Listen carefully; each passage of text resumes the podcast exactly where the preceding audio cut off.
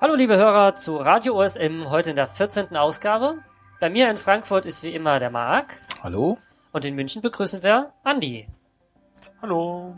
Ich bin der Peter und heute wollen wir mal was Neues ausprobieren. Wir werden heute zum ersten Mal den Tag of the Day besprechen. Ein neues, äh, neue Sektion in unserem Podcast, in der wir in jeder Episode einen neuen Tag vorstellen wollen. Ähm, und warum man den vielleicht äh, besonders äh, mal beachten könnte und vielleicht mal besonders darauf achten könnte, ob der in seiner Gegend gebraucht wird. Dann wird Andi was über verschiedene Datenbankschemata erzählen, die bei OSM-Daten eingesetzt werden. Wir werden über Relationen sprechen, wofür sie genutzt werden und gebraucht werden. Ganz zum Schluss nehmen wir uns nochmal Zeit für die Hörerkommentare, die ihr uns aufgenommen habt. Aber zuallererst fangen wir mit ein paar News an.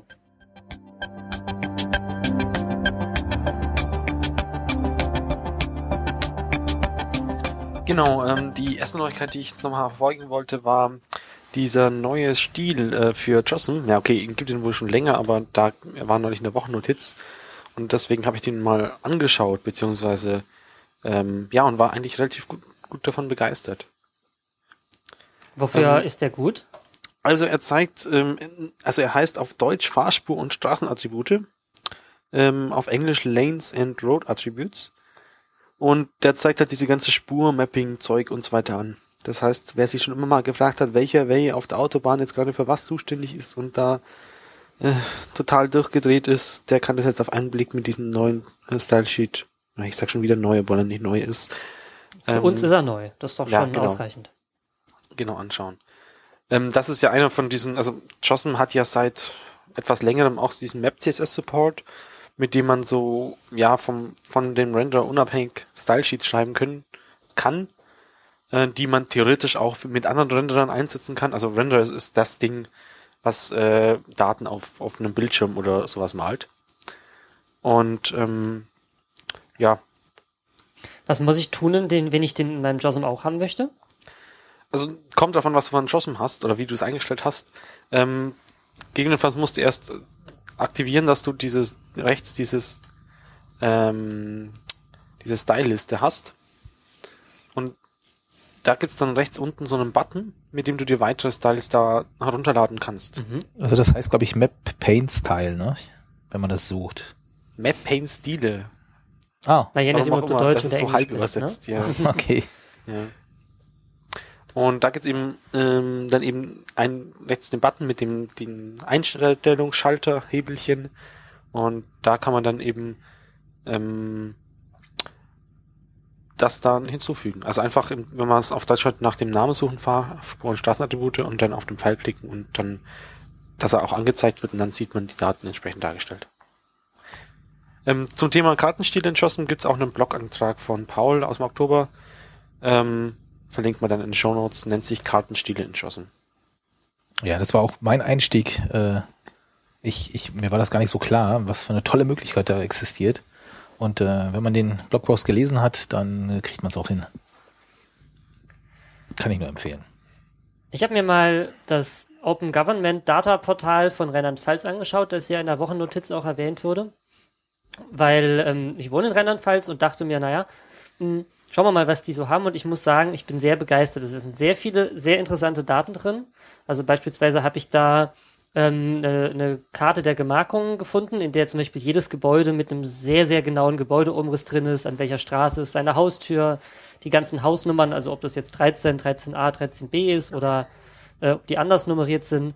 Das ist total aktuell. Also auch die ganz, ganz neuen gebauten Gebäude, die erst seit ein, zwei Monaten fertig sind, sind da schon drin. Das sind auch die Flurstücke mit eingezeichnet. Richtig, oder? genau, genau. Und auch sehr, sehr genaue Gemeindegrenzen und alles, also alles, was so administrative Grenzen irgendwie auch sind, ist da mit dabei.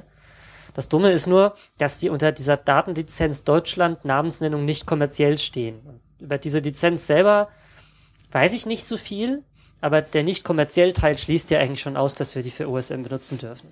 Ja.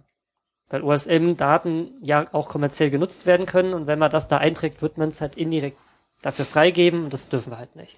Können wir mal direkt kritisieren ein bisschen. Äh, ich finde ja diese nicht kommerzielle Wahl immer ständig, also wofür kann man es überhaupt benutzen?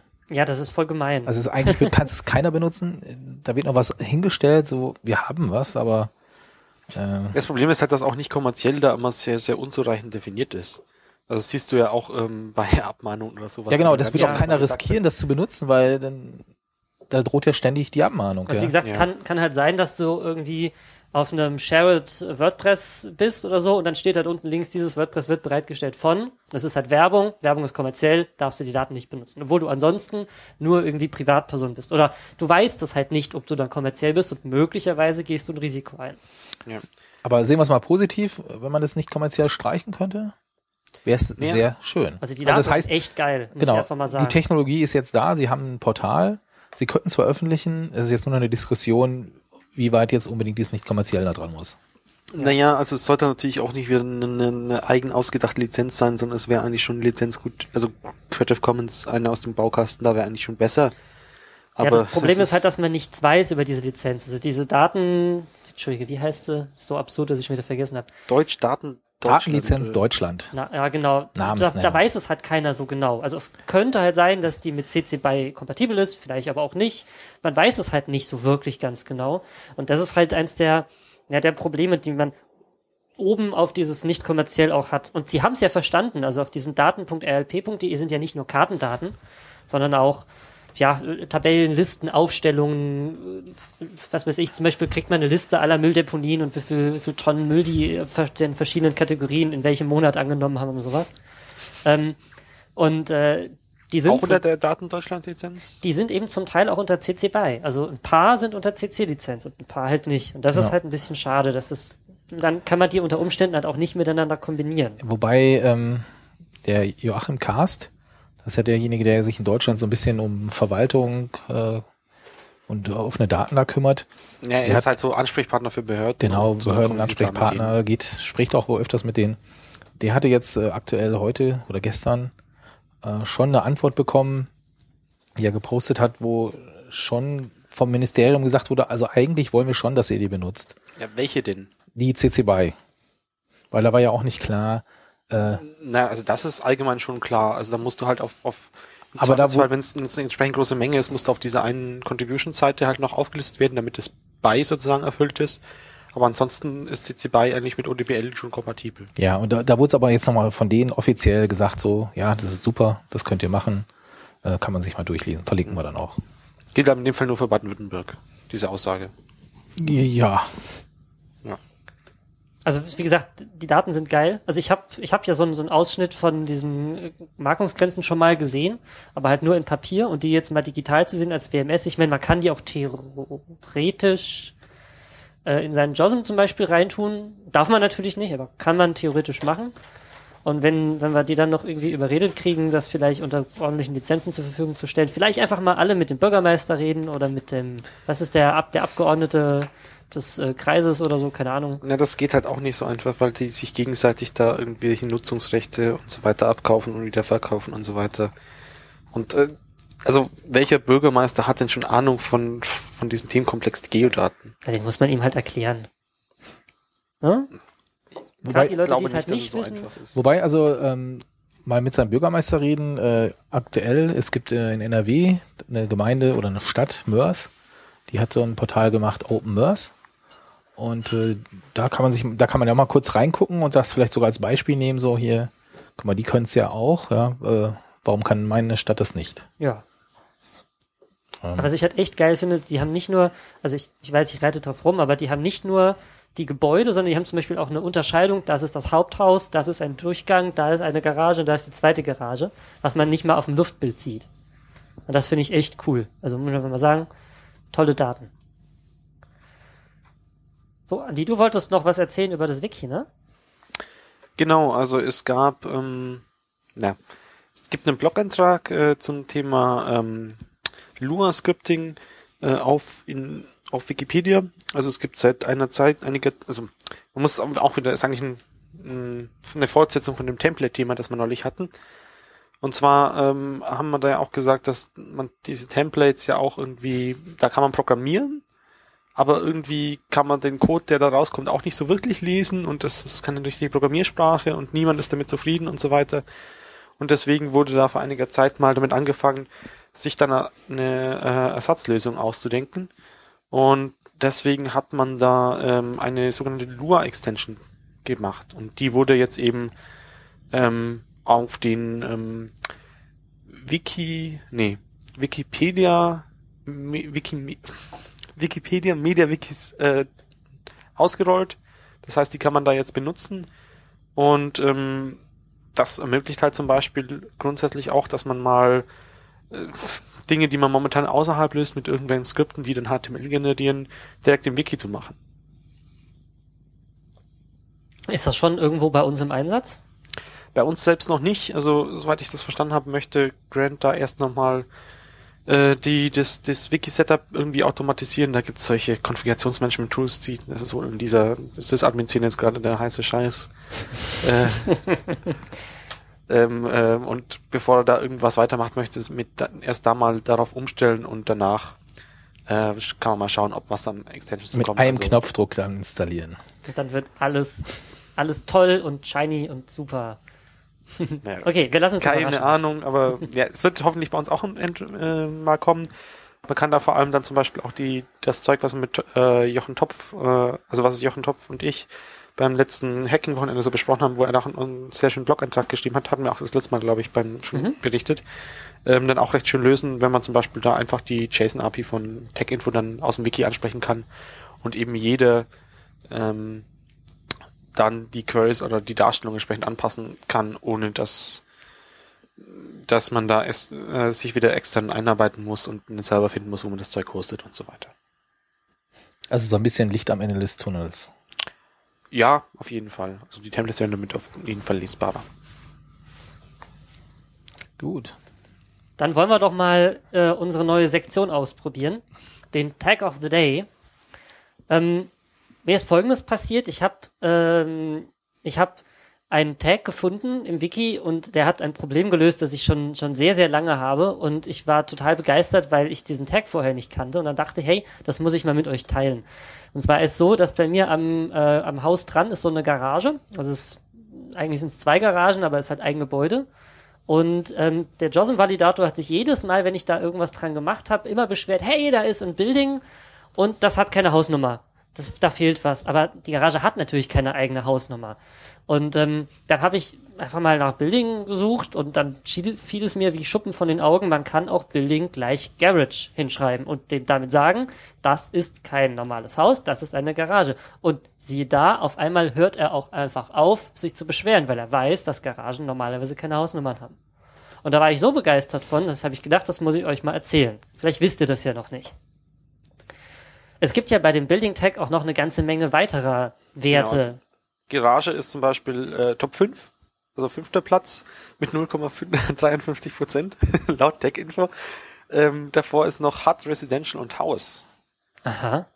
Ja, hat äh, kannte ich, stimmt, hat kannte ich auch, nämlich bei dem Hotmapping, wenn man irgendwo in Afrika rummappt, dann, ähm, dann benutzt man meistens Building Hut für so runde Gebäude.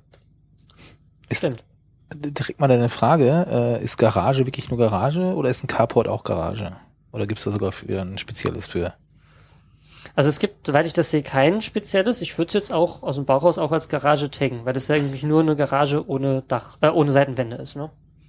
Genau, also äh, die, die Definition im Wiki sagt im Englischen ähm, die Nutzer Single Owner Private Garage. Das heißt, ein Eigentümer, äh, Und privat. genau, privat. Ah, okay. Genau. Und dann ist ja eigentlich egal, wie es dann baulich gelöst ist. Wobei ich sehe, es gibt auch Garages, was dann ein Block von Garagen ist. Ja, wenn es größer wird sozusagen. Genau. Bei diesen Mehrfamilienhäuser wahrscheinlich, Darf es ne? auch etwas größer sein? Ja, das ist halt dann irgendwie mit 0,19 Prozent an so ungefähr Platz ziehen. So, und ähm, diese Sektion, die wollen wir jetzt eigentlich in jedem, in jeder unserer Episoden machen. Und wenn ihr da sagt, ey, ich habe da auch so einen geilen Tag, den glaube ich keiner kennt oder den alle mal kennenlernen sollten, dann packt uns den noch in die Kommentare und wir werden ihn dann dankenswert erwähnen. Und damit gebe ich gleich weiter an den Andi. Ja, dann kommt sozusagen mein großes Thema für heute, äh, die Datenbanken. Äh, ist es mehr für einen Entwickler gedacht? Wir haben das trotzdem mal mittendrin gelassen. Äh, falls ihr es nicht haben möchtet, müsst ihr ein bisschen, äh, oder falls es zu technisch wird, müsst ihr halt vorspulen und sagt uns dann, dass es zu technisch ist. Bisher haben wir noch nie gehört, dass wir zu technisch sind. Und das versuchen wir jetzt mal zu ändern. Ja. Äh, was ist denn eine Datenbank? Also klassischerweise, ähm, die meisten Leute kennen das irgendwie mit, mit Tabellen und so weiter. Äh, das heißt, du hast äh, eine Datenbank, gruppiert mehrere Tabellen und jede von diesen Tabellen hat äh, Spalten und Zeilen. Ähm, man nennt das dann teilweise relationale Datenbanken, wenn es dann wieder in den theoretischen Bereich geht. Das ist halt das, was so MySQL, Postgres oder SQLite machen. Und ähm, jede von diesen, jedes von diesen äh, Zellen hat dann sozusagen einfach gewisse Typen. Da gibt's halt äh, zum Beispiel Ganzzahlen, nennt das auch Integer, ähm, oder auch Text, Texte, nennt sich dann Varchar im Englischen, die sind dann manchmal auch beschränkt von der Länge her. Und dann gibt's auch noch diesen unbegrenzten Text, der sich einfach Text nennt, aber den wir zum Beispiel gar nicht benutzen in, für, die, für unsere Mapping-Daten. Ja. Und ähm, aus, aus diesen Grundbausteinen kann man sich sozusagen schon das erste Schema, das wir jetzt einführen möchten, äh, herleiten, nämlich die API-Datenbank. Die API-Datenbank ist das, was auf OpenStreetMap.org quasi äh, verwendet wird, so als, als Backend für JOSM und all die Editoren.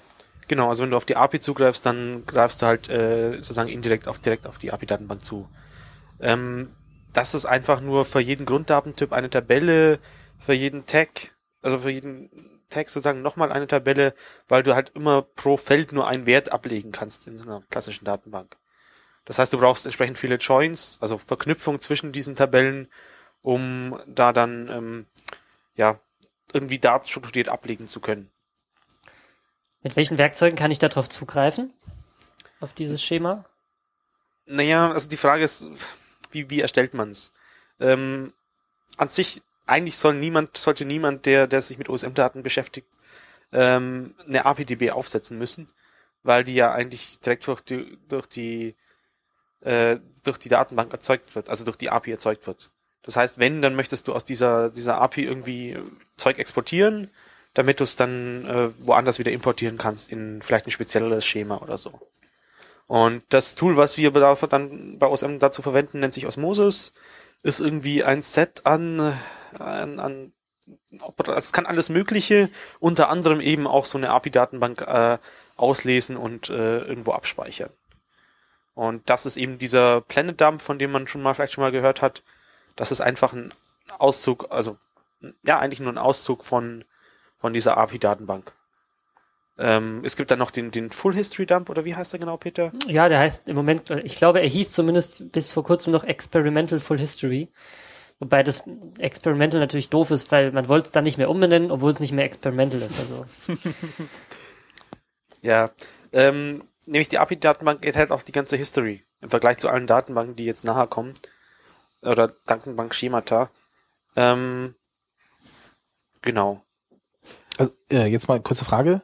Das heißt, die API-Datenbank, wenn ich die selbst erstelle mit Osmosis, dann ist die original identisch mit der des Projektes oder? Jein, also das ist halt die Frage, was du als dazu denk, äh, zuzählst. In dieser Datenbank sind natürlich zum Beispiel diese ganzen anderen Dinge wie GPS-Points, Blog-Einträge auf, direkt auf der Webseite, okay, User-Daten ja. und so weiter auch noch mit drin. Ja, ja, okay. Äh, das jetzt mal sich, außen vor. Genau, also an sich kannst du so eine API-Datenbank mit History nur aus so einem Full, Full History Dump machen, aber ich glaube, dafür ist gar keine Tool-Unterstützung da. Ja, das, das glaube ich nämlich auch nicht. Du kannst einen aktuellen Planet nehmen und den auf Osmosis werfen und eine, eine, eine API-Datenbank schreiben. Dann hast du aber von allen Objekten nur die neueste Version. Genau. Und dann kannst du die nachträglich mit äh, Diffs anfüttern und sagen, okay, ähm, jetzt fang mal an, dir von Diff Nummer XYZ die Historie zu laden. Und dann, dann holt der halt langsam auf. Aber ich glaube, du kannst gar kein Full History Dump draufwerfen. Mhm. Aber da bin ich mir unsicher.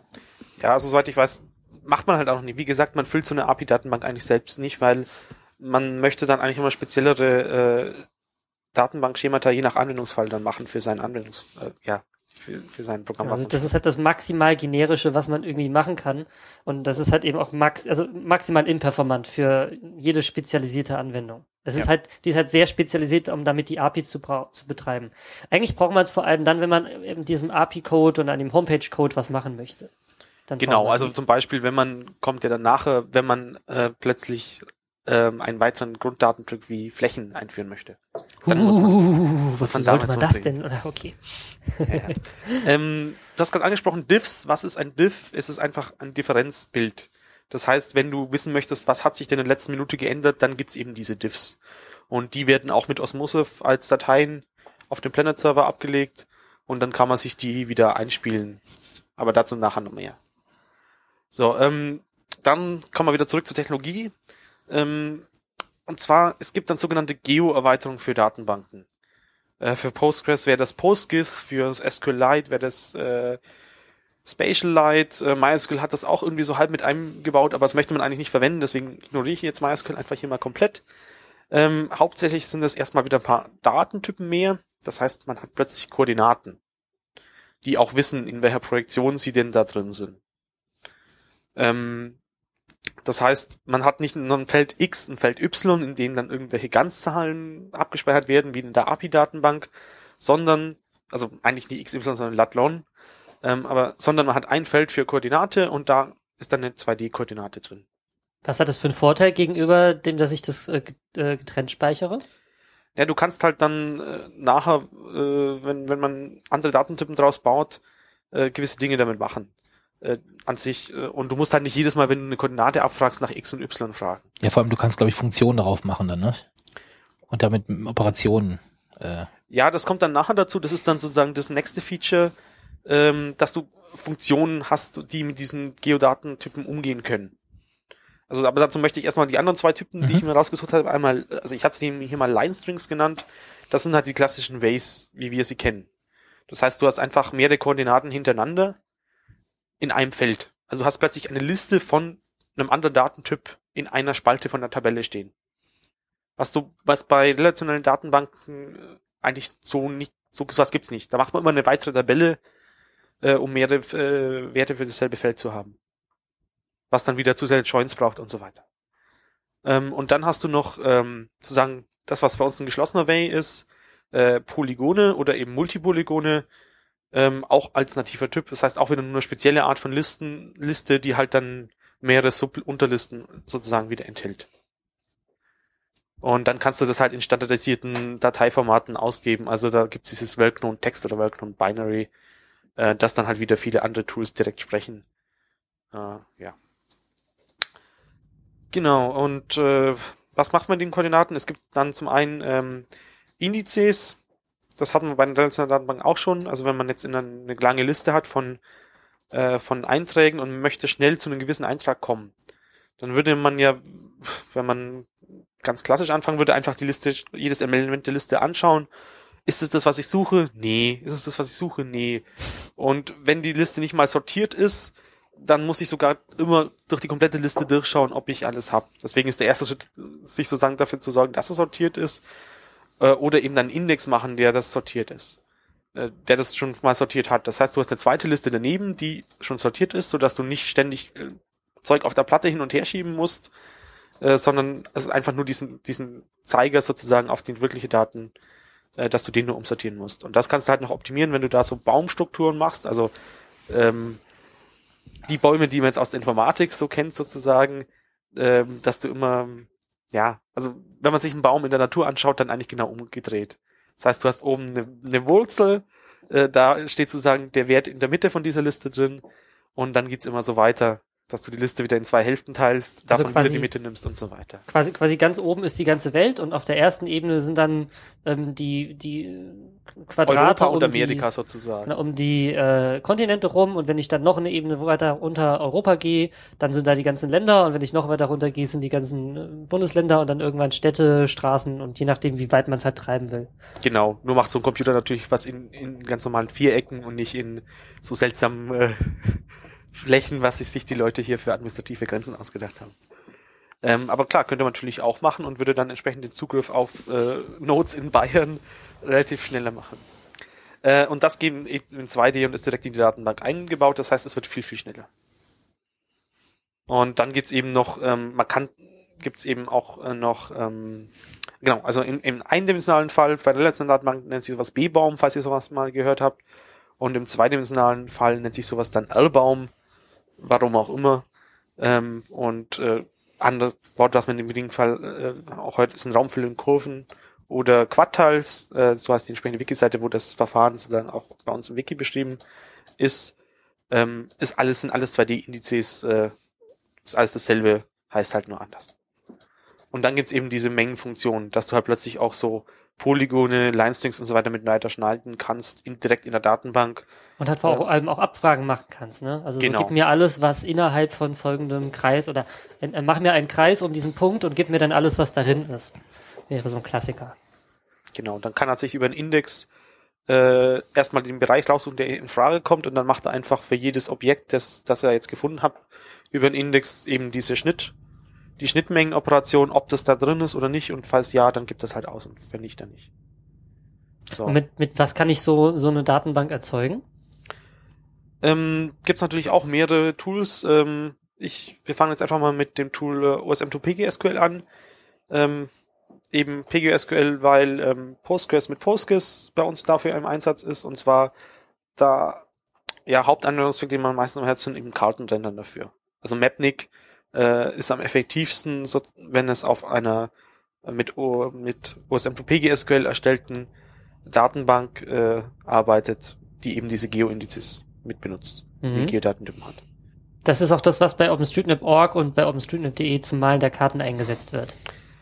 Ja, für OSM.org stimmt es auf jeden Fall, für die E kommen wir dann nachher dazu. Weil die haben, da gibt's noch ein paar Sonderfälle wieder.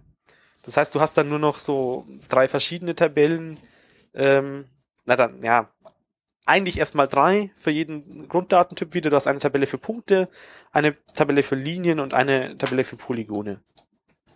Ähm, und dann wird halt unser Node-Way-Relation-Ding irgendwie da rein übersetzt. Wobei Relations nicht eins zu eins da rein übersetzt werden und die ist auch nie verlustfrei, diese Transformation von, von dem OSM XML-File äh, in dieses OSM-to-PGSQL-Schema. Es Klar, ist halt wirklich man nur braucht ja auch nicht immer alles, ne? Also wenn ich, wenn ich keine Hundercode-Tüten Müllspender rendern will, dann brauche ich den in meiner Rendering-Datenbank ja auch eigentlich nicht. könntest du schon rausschmeißen und so weiter. Und äh, tatsächlich ist, es wird nicht einfach alles überführt, sondern äh, OSM to PGSQL hat noch eine zusätzliche Datei, äh, die heißt standardmäßig default.style, in der wird genau geregelt, was denn in die Datenbank reinwandern soll und was nicht. Das heißt, der macht dann in diesen, diesen drei Tabellen, wie ich sie vorhin erzählt habe, eben für jeden Tag, der da drin steht in dieser Default-Style, äh, eine eigene, nochmal eine eigene Spalte, in der dann der Wert von diesem Tag drin steht. Und dann kann man halt so fragen, ne, gib mir mal alle Apotheken in diesem Umkreis und dann kämen die da raus. Ich meine, das ist nicht die optimale Datenbank für genau so eine Abfrage, aber es sieht ja doch, wobei ja, eigentlich kann man sie Nein, schon eigentlich dafür nicht. benutzen. eigentlich, ich würde nicht empfehlen für, wenn man eine M2PGSQL-Schema äh, Datenbank für irgendwas anderes als für, für Rendering zu benutzen. Aber wenn man sie eh schon hat, wenn man sowieso rendert, dann Dann ja, aber selbst dann, also ich würde davon abraten. Was gibt's denn noch? Vielleicht ist da ja irgendwas dabei, was sich eignet für solche Abfragen. Na, es gibt zum Beispiel ein anderes Verfahren, also ist, ist, ein, ist ähm, im Possen. Das ist äh, in dem Fall in Python geschrieben. Ähm, der sieht vor, dass halt für die verschiedenen Feature-Typen, also ist es ein Haus, ist es ein. Post, äh, ist es ein Amenity oder sowas, eigene Tabellen gemacht werden. Das ist dann relativ, wird dann schneller, wenn du dich eben nur für einen gewissen Teil von dem Dataset interessierst. Und ähm, da kannst du auch wieder sehr viel umkonfigurieren. Also du kannst, das ist halt eigentlich mehr wieder so ein Framework, um, um Datenbanken zu füllen, die das Schema haben, das man gerne haben möchte. Mhm. Ich selber habe jetzt noch nicht mit Impossen gearbeitet. Äh, ich habe nur von Leuten gehört, dass es dann teilweise schon mal Abfragen schneller sind, weil du nicht die, durch das komplette Ding durchgehen musst, aber eben nur, wenn du dich zum Beispiel nur für Briefkästen interessierst oder sowas. Weil du eben schon eigene Tabellen hast. Mhm. Klar, das ist dafür schneller, auf jeden Fall. Ähm, Unterschied zwischen zwischen äh, OSM2PGSQL und Impossum ist halt, dass du bei OSM2PGSQL auch Diffs einspielen kannst. Wenn du Ja. dich an gewisse Regeln hältst. Also du kannst OSM2PGSQL noch sagen, dass er sich weitere Tabellen anlegt, äh, in der er sich sozusagen die, die, die alten Werte von den Nodes, Ways und Relations auch direkt mit daneben drin hat.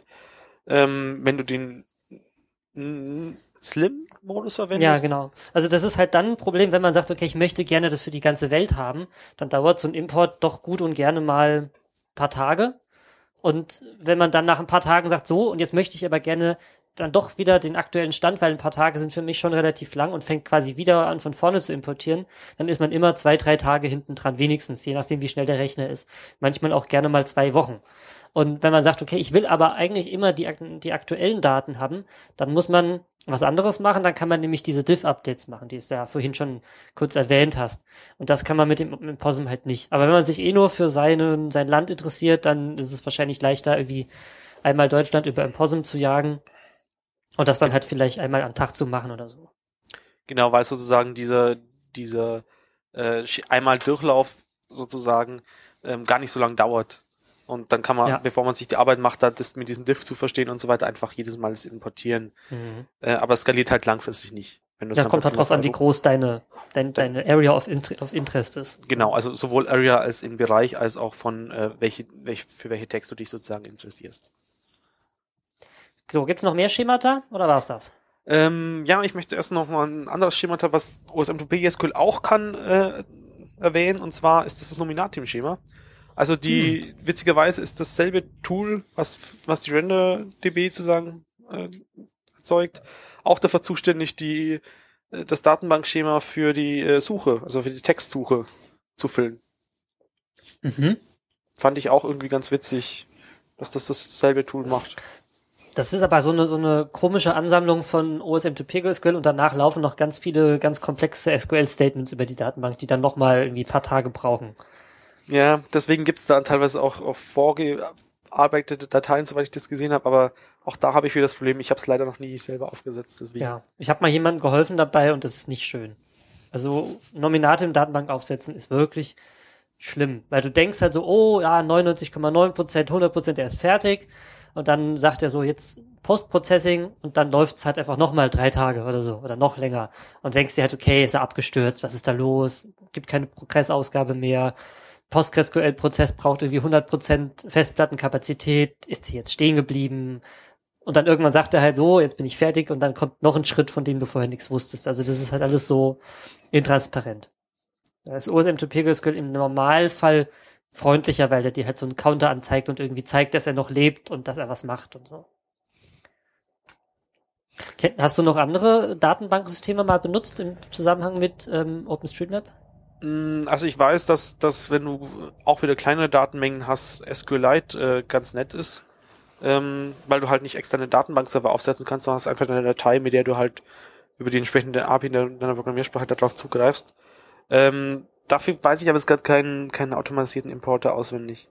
Mhm. Ja. Also wenn man nur ein bisschen Daten hat und noch keine Datenbank da liegen hat, kann man auch sich auch das mal anschauen. Also gerade wenn man so irgendwie Apps auf, auf Smartphones oder sowas entwickelt, da ist das wahrscheinlich ganz sinnvoll. Weil es da auch immer die Frage ist, wie weit dann die, die Geo-Extension schon mit dabei ist oder ob man die einfach so dazulegen kann. Das hängt dann auch wieder von der entsprechenden Plattform ab. Und ja, das, das ja, damit sind wir eigentlich aus der Welt der relationellen Datenbanken so ein bisschen draußen. Ähm, eine Mischform kann man noch erwähnen. Und zwar, ähm, es, es gibt ja diese NoSQL-Datenbanken, von denen haben ja manche Entwickler bestimmt auch schon mal gehört. Und auch das, äh, eine Untergruppe davon sind die sogenannten Key-Value-Stores. Und da gibt's eben auch eine Möglichkeit, wie man Key-Value-Stores in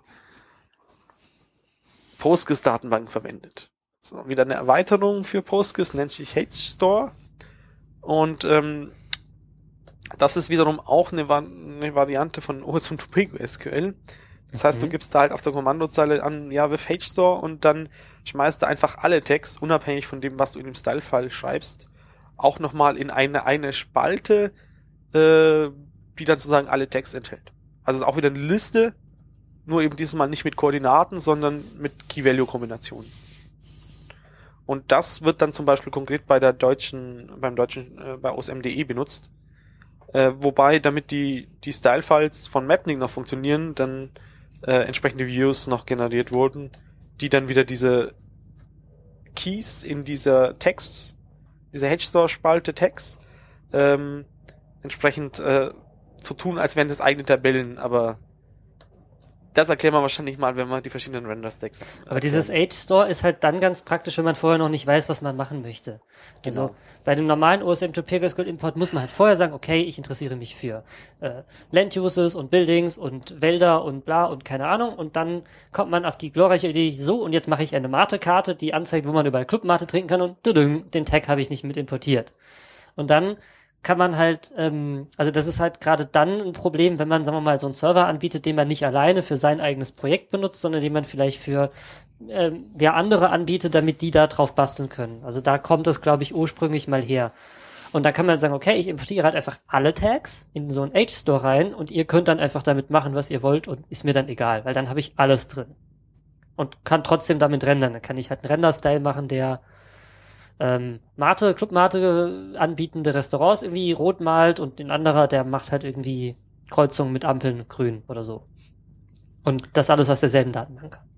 Genau, ansonsten müsste man halt, wenn man später mal draufkommt, ähm, oh, ich bräuchte den Tag noch, dann musst du halt den kompletten Import nochmal laufen lassen, was halt einfach keinen Spaß macht. Ähm, wie ist das eigentlich? Du hast doch da mal ein bisschen Tests gemacht. Ähm, möchte man, wenn man HStore macht, einfach alles über HStore machen oder und die normalen Spalten einfach wegschmeißen? Oder ist eine Kombination für Text, die man häufig benutzt, da besser oder Also zuallererst, meine ganzen Erkenntnisse sind noch mit Postgres 8.4, glaube ich. Und mittlerweile ist mit 9.1 haben sie das Edge Store in den Core reingezogen und mindestens zweimal neu geschrieben. Das heißt, gilt alles sowieso nicht mehr.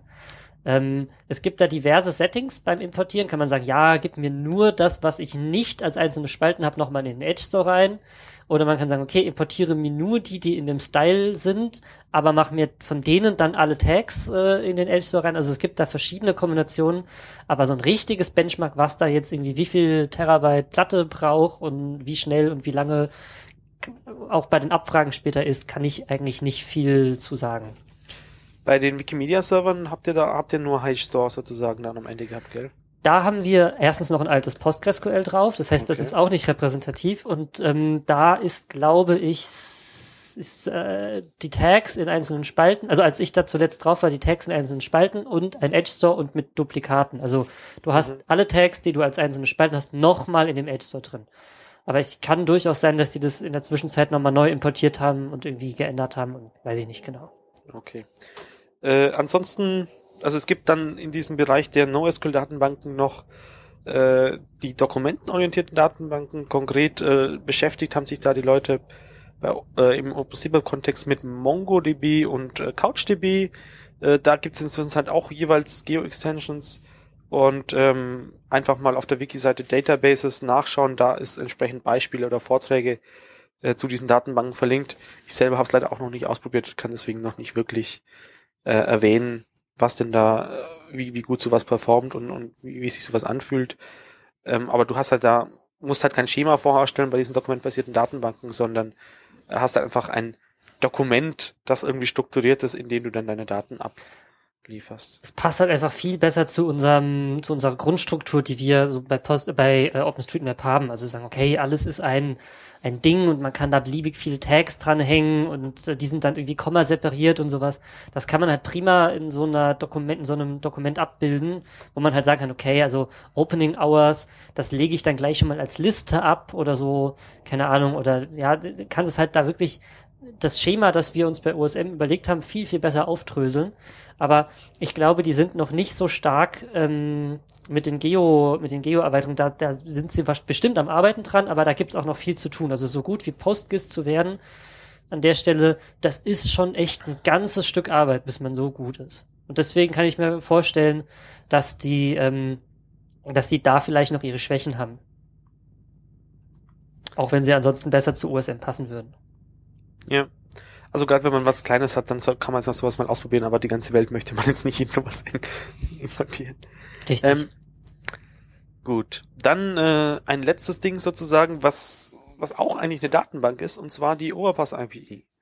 Äh, da hat sich äh, Roland, also es gibt zum ersten Mal äh, den, den entsprechenden Podcast, äh, OSM Talk, Nummer, was weiß ich wie viel, ähm, ist verlinkt, den man nur empfehlen kann. Äh, die 09 ist es. Ähm, in dem Roland das selber mal erklärt, aber er hat sich da halt auch eine eigene Datenbank im Prinzip geschrieben, namens TemplateDB. Und äh, eigentlich würde ich die, wenn man irgendwas machen möchte und man möchte die Datenbank selber haben, dann würde ich eigentlich fast, und man möchte sich kein eigenes Schema bauen, dann würde ich fast die empfehlen. Weil äh, da kannst du halt alle Abfragen machen, es ist schnell und äh, ist halt auch wieder für diese OSM-Welt total angepasst.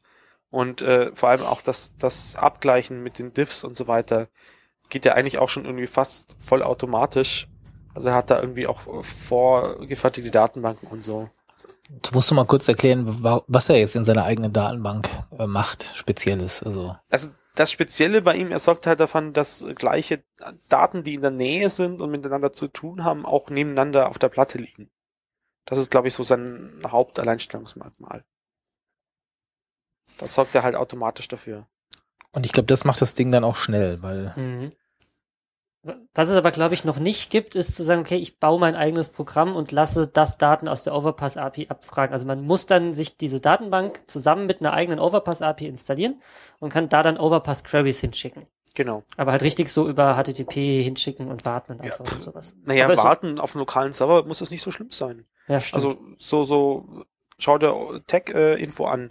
Das ist eine Anwendung, die ihre eigene APIs für die, für die mhm. Darstellung benutzt. Ja, okay, das ist natürlich recht klar. Also das muss nicht immer ein Function Call, ein Function Call direkt auf dem, auf dem Rechner sein. Das kann auch einfach ein API Call über HTTP auf demselben Rechner sein. Ja. Ähm, man kann natürlich dann auch, wenn man spezielle eigene Datenbanken macht, äh, sich eigene Tools schreiben, am besten mit Argumented Diffs und so weiter. Ähm, dazu sei entsprechend auf die Foskis-Vorträge und so, beziehungsweise auf die Doku von im Wiki dann verwiesen oder wo auch immer sie steht. Oder fragt halt einfach auf der OSM-Dev-Liste oder so nach, wenn ihr was machen wollt. Gut. Damit wäre das, das Thema eigentlich durch, oder? Das war ja mal ein Schnelldurchgang durch alle Datenbanken. Auf jeden Fall. So, nächstes Thema. Mach du. Ich glaube, der Peter, der möchte gerne mal Relationen erklären, beziehungsweise so einen kurzen Einstieg. Was sind Relationen? Und äh, Peter, was meinst du denn? Ja, also ähm, eigentlich möchte ich gerne äh, mit, äh, mit äh, einer Information einsteigen an alle. Keine Angst vor Relationen.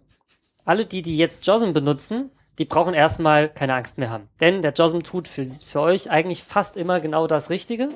Und wenn er das nicht kann, dann warnt er euch zumindest, dass da jetzt irgendwas komisch ist.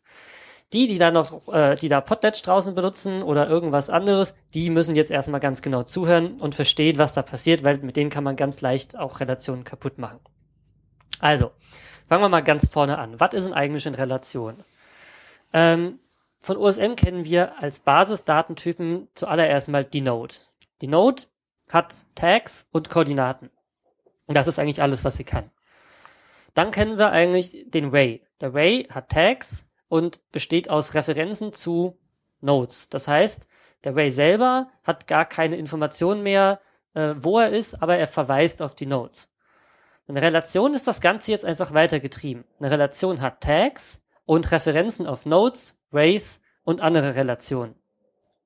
Und als kleines Anhängsel kann jeder dieser Referenzen dann noch eine Role haben. Das heißt, Relationen sind an sich erstmal abstrakte Objekte, wie ähm, Nodes oder Rays auch und sie bekommen erst dadurch eine Bedeutung, dass sie Tags bekommen. So wie es ja bei einer Node oder bei einem Ray auch ist. Beispielsweise bei einem Ray mit Building Tag dran ist es die Grundfläche eines Hauses und bei einem Ray mit Highway dran, dann ist es halt ein befahrbarer Weg. Und genauso ist es bei den Relationen auch. Eine Relation an sich hat erstmal gar keine Bedeutung. Erst dadurch, dass man einen, einen oder auch mehrere Tags dranhängt, bekommen sie einen, eine Sinnbedeutung. Jetzt gibt's drei wirklich etablierte Verwendungen für Relationen.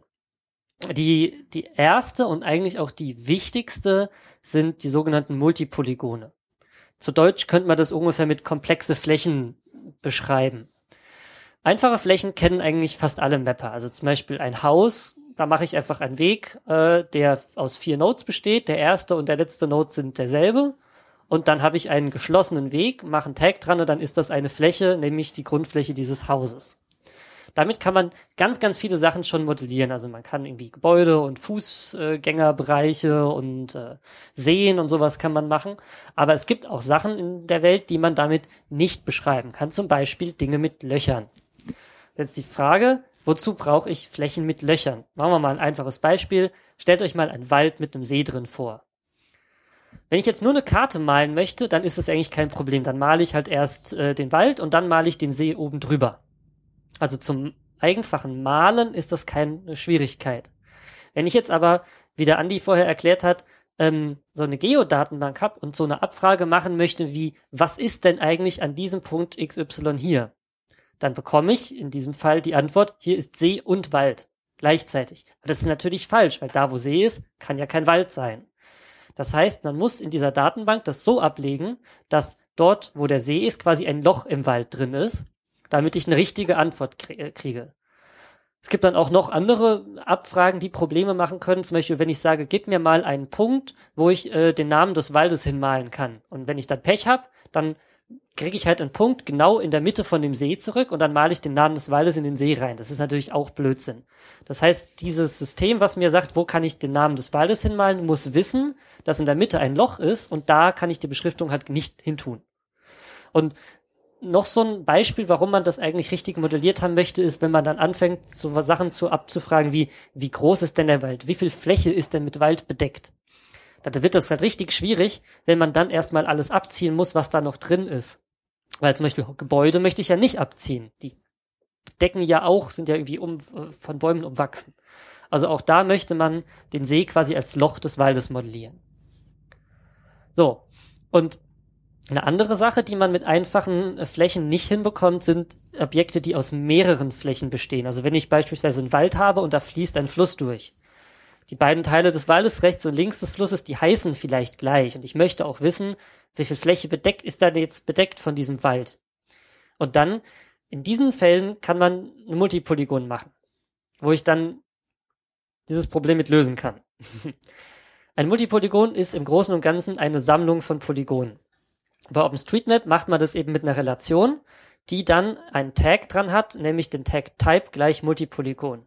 Und dadurch wird da quasi so ein, ein Objekt draus. Dieser Relation kann ich dann als Referenzen Wege mitgeben. Und Tools, wie eben die zuvor genannten OSM2PGSQL oder äh, Imposum oder Osmium, werten dann diese Relationen aus und verwandeln sie in richtige, ja, so solche komplexen Flächen. Ja, wobei du da auch unterscheiden musst. Also soweit ich gehört habe, macht dieses mit diese Multipolygon Multipolygon-Behandlung eigentlich auch nur äh, OSM2P so ein bisschen richtig oder kommt damit einigermaßen so recht mit den meisten Fällen und äh, dann eben Osmium. sonst gibt's eigentlich nicht wirklich viel, was diese das richtig macht. Mhm. Was die machen müssen, ist auch gar nicht so einfach. Denn das Erste, was sie tun, ist, sie nehmen die ganzen Wege, die in dieser Relation drin sind, und sortieren die erstmal zu Flächen. Denn man kann, wenn man beispielsweise bei dem Beispiel von dem Wald und dem See bleiben, kann man den, die Außenlinie des Waldes auch mit mehreren Wegen machen. Die müssen, das muss, muss nicht eingeschlossener Weg sein, sondern ich kann halt mehrere Wegstücke machen, die einfach auch verschiedene Ways sind in OSM. Und das äh, Tool, das es importiert, also zum Beispiel OSM2PGSQL, sortiert die erstmal so, wie sie ähm, hintereinander gehören, also versucht alle Lücken zu schließen. Dann schaut man sich, also schaut das Tool sich diese Flächen an und versucht zu bestimmen, was davon ist Hülle und was davon ist Loch. Und da gibt's dann zum Beispiel schon verschiedene Ansätze. Also Osmium beispielsweise ignoriert die Roles komplett und sortiert einfach, welches liegt denn, also wie liegen die topologisch zueinander? Welches ist innerhalb von dem anderen und welches ist außerhalb? Josim beispielsweise, der das auch ganz gut kann in seiner Darstellung, macht das anders. Der schaut die Rolls an. Das heißt, er guckt nach Elementen, die die Roll Outer haben und malt die halt als Außenbegrenzung und dann schaut es nach Elementen, die die Roll Inner haben und malt die als Löcher dann quasi nicht. Und ähm, diese Werkzeuge gehen dann als nächstes hin, also sortieren, also nochmal kurz zusammengefasst, sie sortieren erstmal die Wege in die richtige Reihenfolge, sortieren dann, was ist außen, was ist innen, also wo ist, wo ist äh, Hülle und wo ist Loch und dann werden sie die Tags aus. Und da kann man eigentlich äh, drei Merksätze sich, äh, sich äh, behalten. Das erste ist, die Tags, die an der Relation dran sind, beschreiben die Fläche ohne das Loch. Also wenn ich da dranhänge, dies ist Wald, dann gilt es für alles außer das Loch in der Mitte. Tags am Außenweg werden eigentlich ignoriert. Am Innenweg. Nein, Tags direkt am Außenweg. Also wenn ich ja, sagen wir mal, einen Weg mache, außenrum, und den mache ich als Outer Ring in diese, in als Outer Way in die Relation rein, und dieser Weg hat selber nochmal Tags, dann sollen die dem Wiki zufolge ignoriert werden. Da musst du eigentlich eine genauere Quelleangabe machen, weil zum Beispiel viele Gebäude, was ja der andere Fall für Multipolygon ist, wenn du so einen Innenhöfe und so weiter hast, äh, sind genau so, dass du eben außen die ähm, Building gleich Yes hast oder eben das Spezielle, was wir vorhin hatten. Ähm, und dann eben nur in der Mitte das Loch rausgeschlossen ist mit eben einer Multipolygon-Relation. Also ich, ich sollte den Satz komplett machen. Ähm, die Tags am äußeren Weg werden ignoriert, wenn das Multipolygon selbst keine selbst Tags hat. Wenn du ein Multipolygon ohne Tags machst, dann sollen die vom äußeren Weg kopiert werden. Aber das ist halt manchmal nicht ganz eindeutig, denn wie ich vorher gesagt habe, kann ja so ein Außer, so ein Outer Ray so der, der äußere, die äußere Begrenzung des Multipolygons ja auch aus mehreren Rays bestehen. Und wenn die jetzt verschiedene Tags haben, dann ist halt unklar, was das bezeichnet.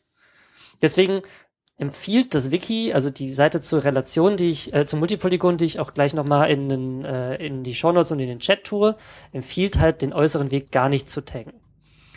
Und, und dann gibt's noch Tags am inneren Weg und die würden in dem Fall den Inhalt des Lochs beschreiben. Also da würden wir den Tag dranhängen, das ist ein See. Was wichtig ist zu verstehen, ist, dass die einzelnen Objekte, aus denen sich das Multipolygon zusammensetzt, auch noch als eigene Objekte existieren. Also wenn ich, sagen wir mal, ähm, die Außengrenze des Waldes sich durch Waldwege beschreibt, dann kann ich da durchaus denselben Ray für nehmen. Schreib an den Ray dran, ich bin ein Waldweg und mach den als äh, Rollouter in das Multipolygon rein und dann können diese ähm, diese Outer Rays quasi die Hülle des Multipolygons Wald bestimmen und gleichzeitig selber noch ein Waldweg sein. Ja, die andere Möglichkeit wäre zu sagen, einen Way zu machen, der dieselben Nodes benutzt, aber das ist halt auch nicht wirklich gut bearbeitbar. Ja, deswegen sollte man das eigentlich vermeiden. Also Ja, Ways, also die sich die Nodes teilen, ist nicht so eine schöne Idee. Dann lieber das mit, äh, mit an den Way dran packen. So, die zweite wirklich verbreitete ähm, Verwendung von Relationen sind Root-Relationen. Ich hätte noch eine Erweiterung für die Multipolygone. Und zwar, wo ich das auch oft gesehen habe, ist bei Grenzen. Also Hm, ja, meistens genau. grenzt ja irgendwie das eine Bundesland an das andere an. Und ähm, da möchtest du natürlich auch, ähm, also die, die, das, gerade wenn sich mehrere Bundesländer treffen oder mehrere administrativen Grenzen treffen, dann möchtest du eigentlich auch nicht jedes Ding einzeln mappen und, und, und da wieder die Notes nachfahren und so, sondern machst halt, das ist die gemeinsame Grenze von Bayern und Baden-Württemberg. Äh, das ist die gemeinsame Grenze von da drüben und dann fasst du halt diese einzelnen Teilgrenzen dann über die Relation zu, zu der eigentlichen Grenze zusammen. Und da teilen sich dann eben manche äh, von diesen Relationen auch einen Way, ähm, je nachdem, wie sie es halt brauchen. Genau. Da ist es natürlich nochmal so, so ein Spezialfall, aber im Großen und Ganzen gilt das für, für alle etwas komplexeren Flächen. Also Wälder wären so ein Beispiel. Gebäude hattest du vorhin gesagt, Gebäude mit Innenhöfen, also die quasi innen drin, also die ein geschlossenes äußeres Gebäude haben, aber mit Innenhof. Oder ja, es gibt eine ganze Menge Sachen, die so modelliert werden müssen. Und meistens merkt man das aber, wenn man ein normales Polygon hat und kommt damit nicht weiter, dann macht man Multipolygon. Und der Josse macht einem das halt auch super einfach. Man macht, man malt halt einfach seine, seine geschlossenen Wege, markiert die alle, sagt, ähm, Aktion, mach mir Multipolygon und dann macht er ein Multipolygon draus. Und das kann auch jeder mal in seinem JOSM ausprobieren, ohne das hochladen zu müssen. Und wenn man es richtig gemacht hat, dann malt der JOSM das auch richtig. Also wenn man an die Relation dann zum Beispiel Building Yes dranhängt, dann malt er alles so Building rosa, außer das Loch in der Mitte. Und dann kann man ganz schön mal testen, wie das denn funktioniert und dann vielleicht auch besser verstehen, was da auf der, auf den Daten auf der API funktioniert. So, Okay, aber ich hatte dich vorhin unterbrochen. Du wolltest den zweiten Tipp, äh, Haupttipp von äh, Relationen erwähnen. genau.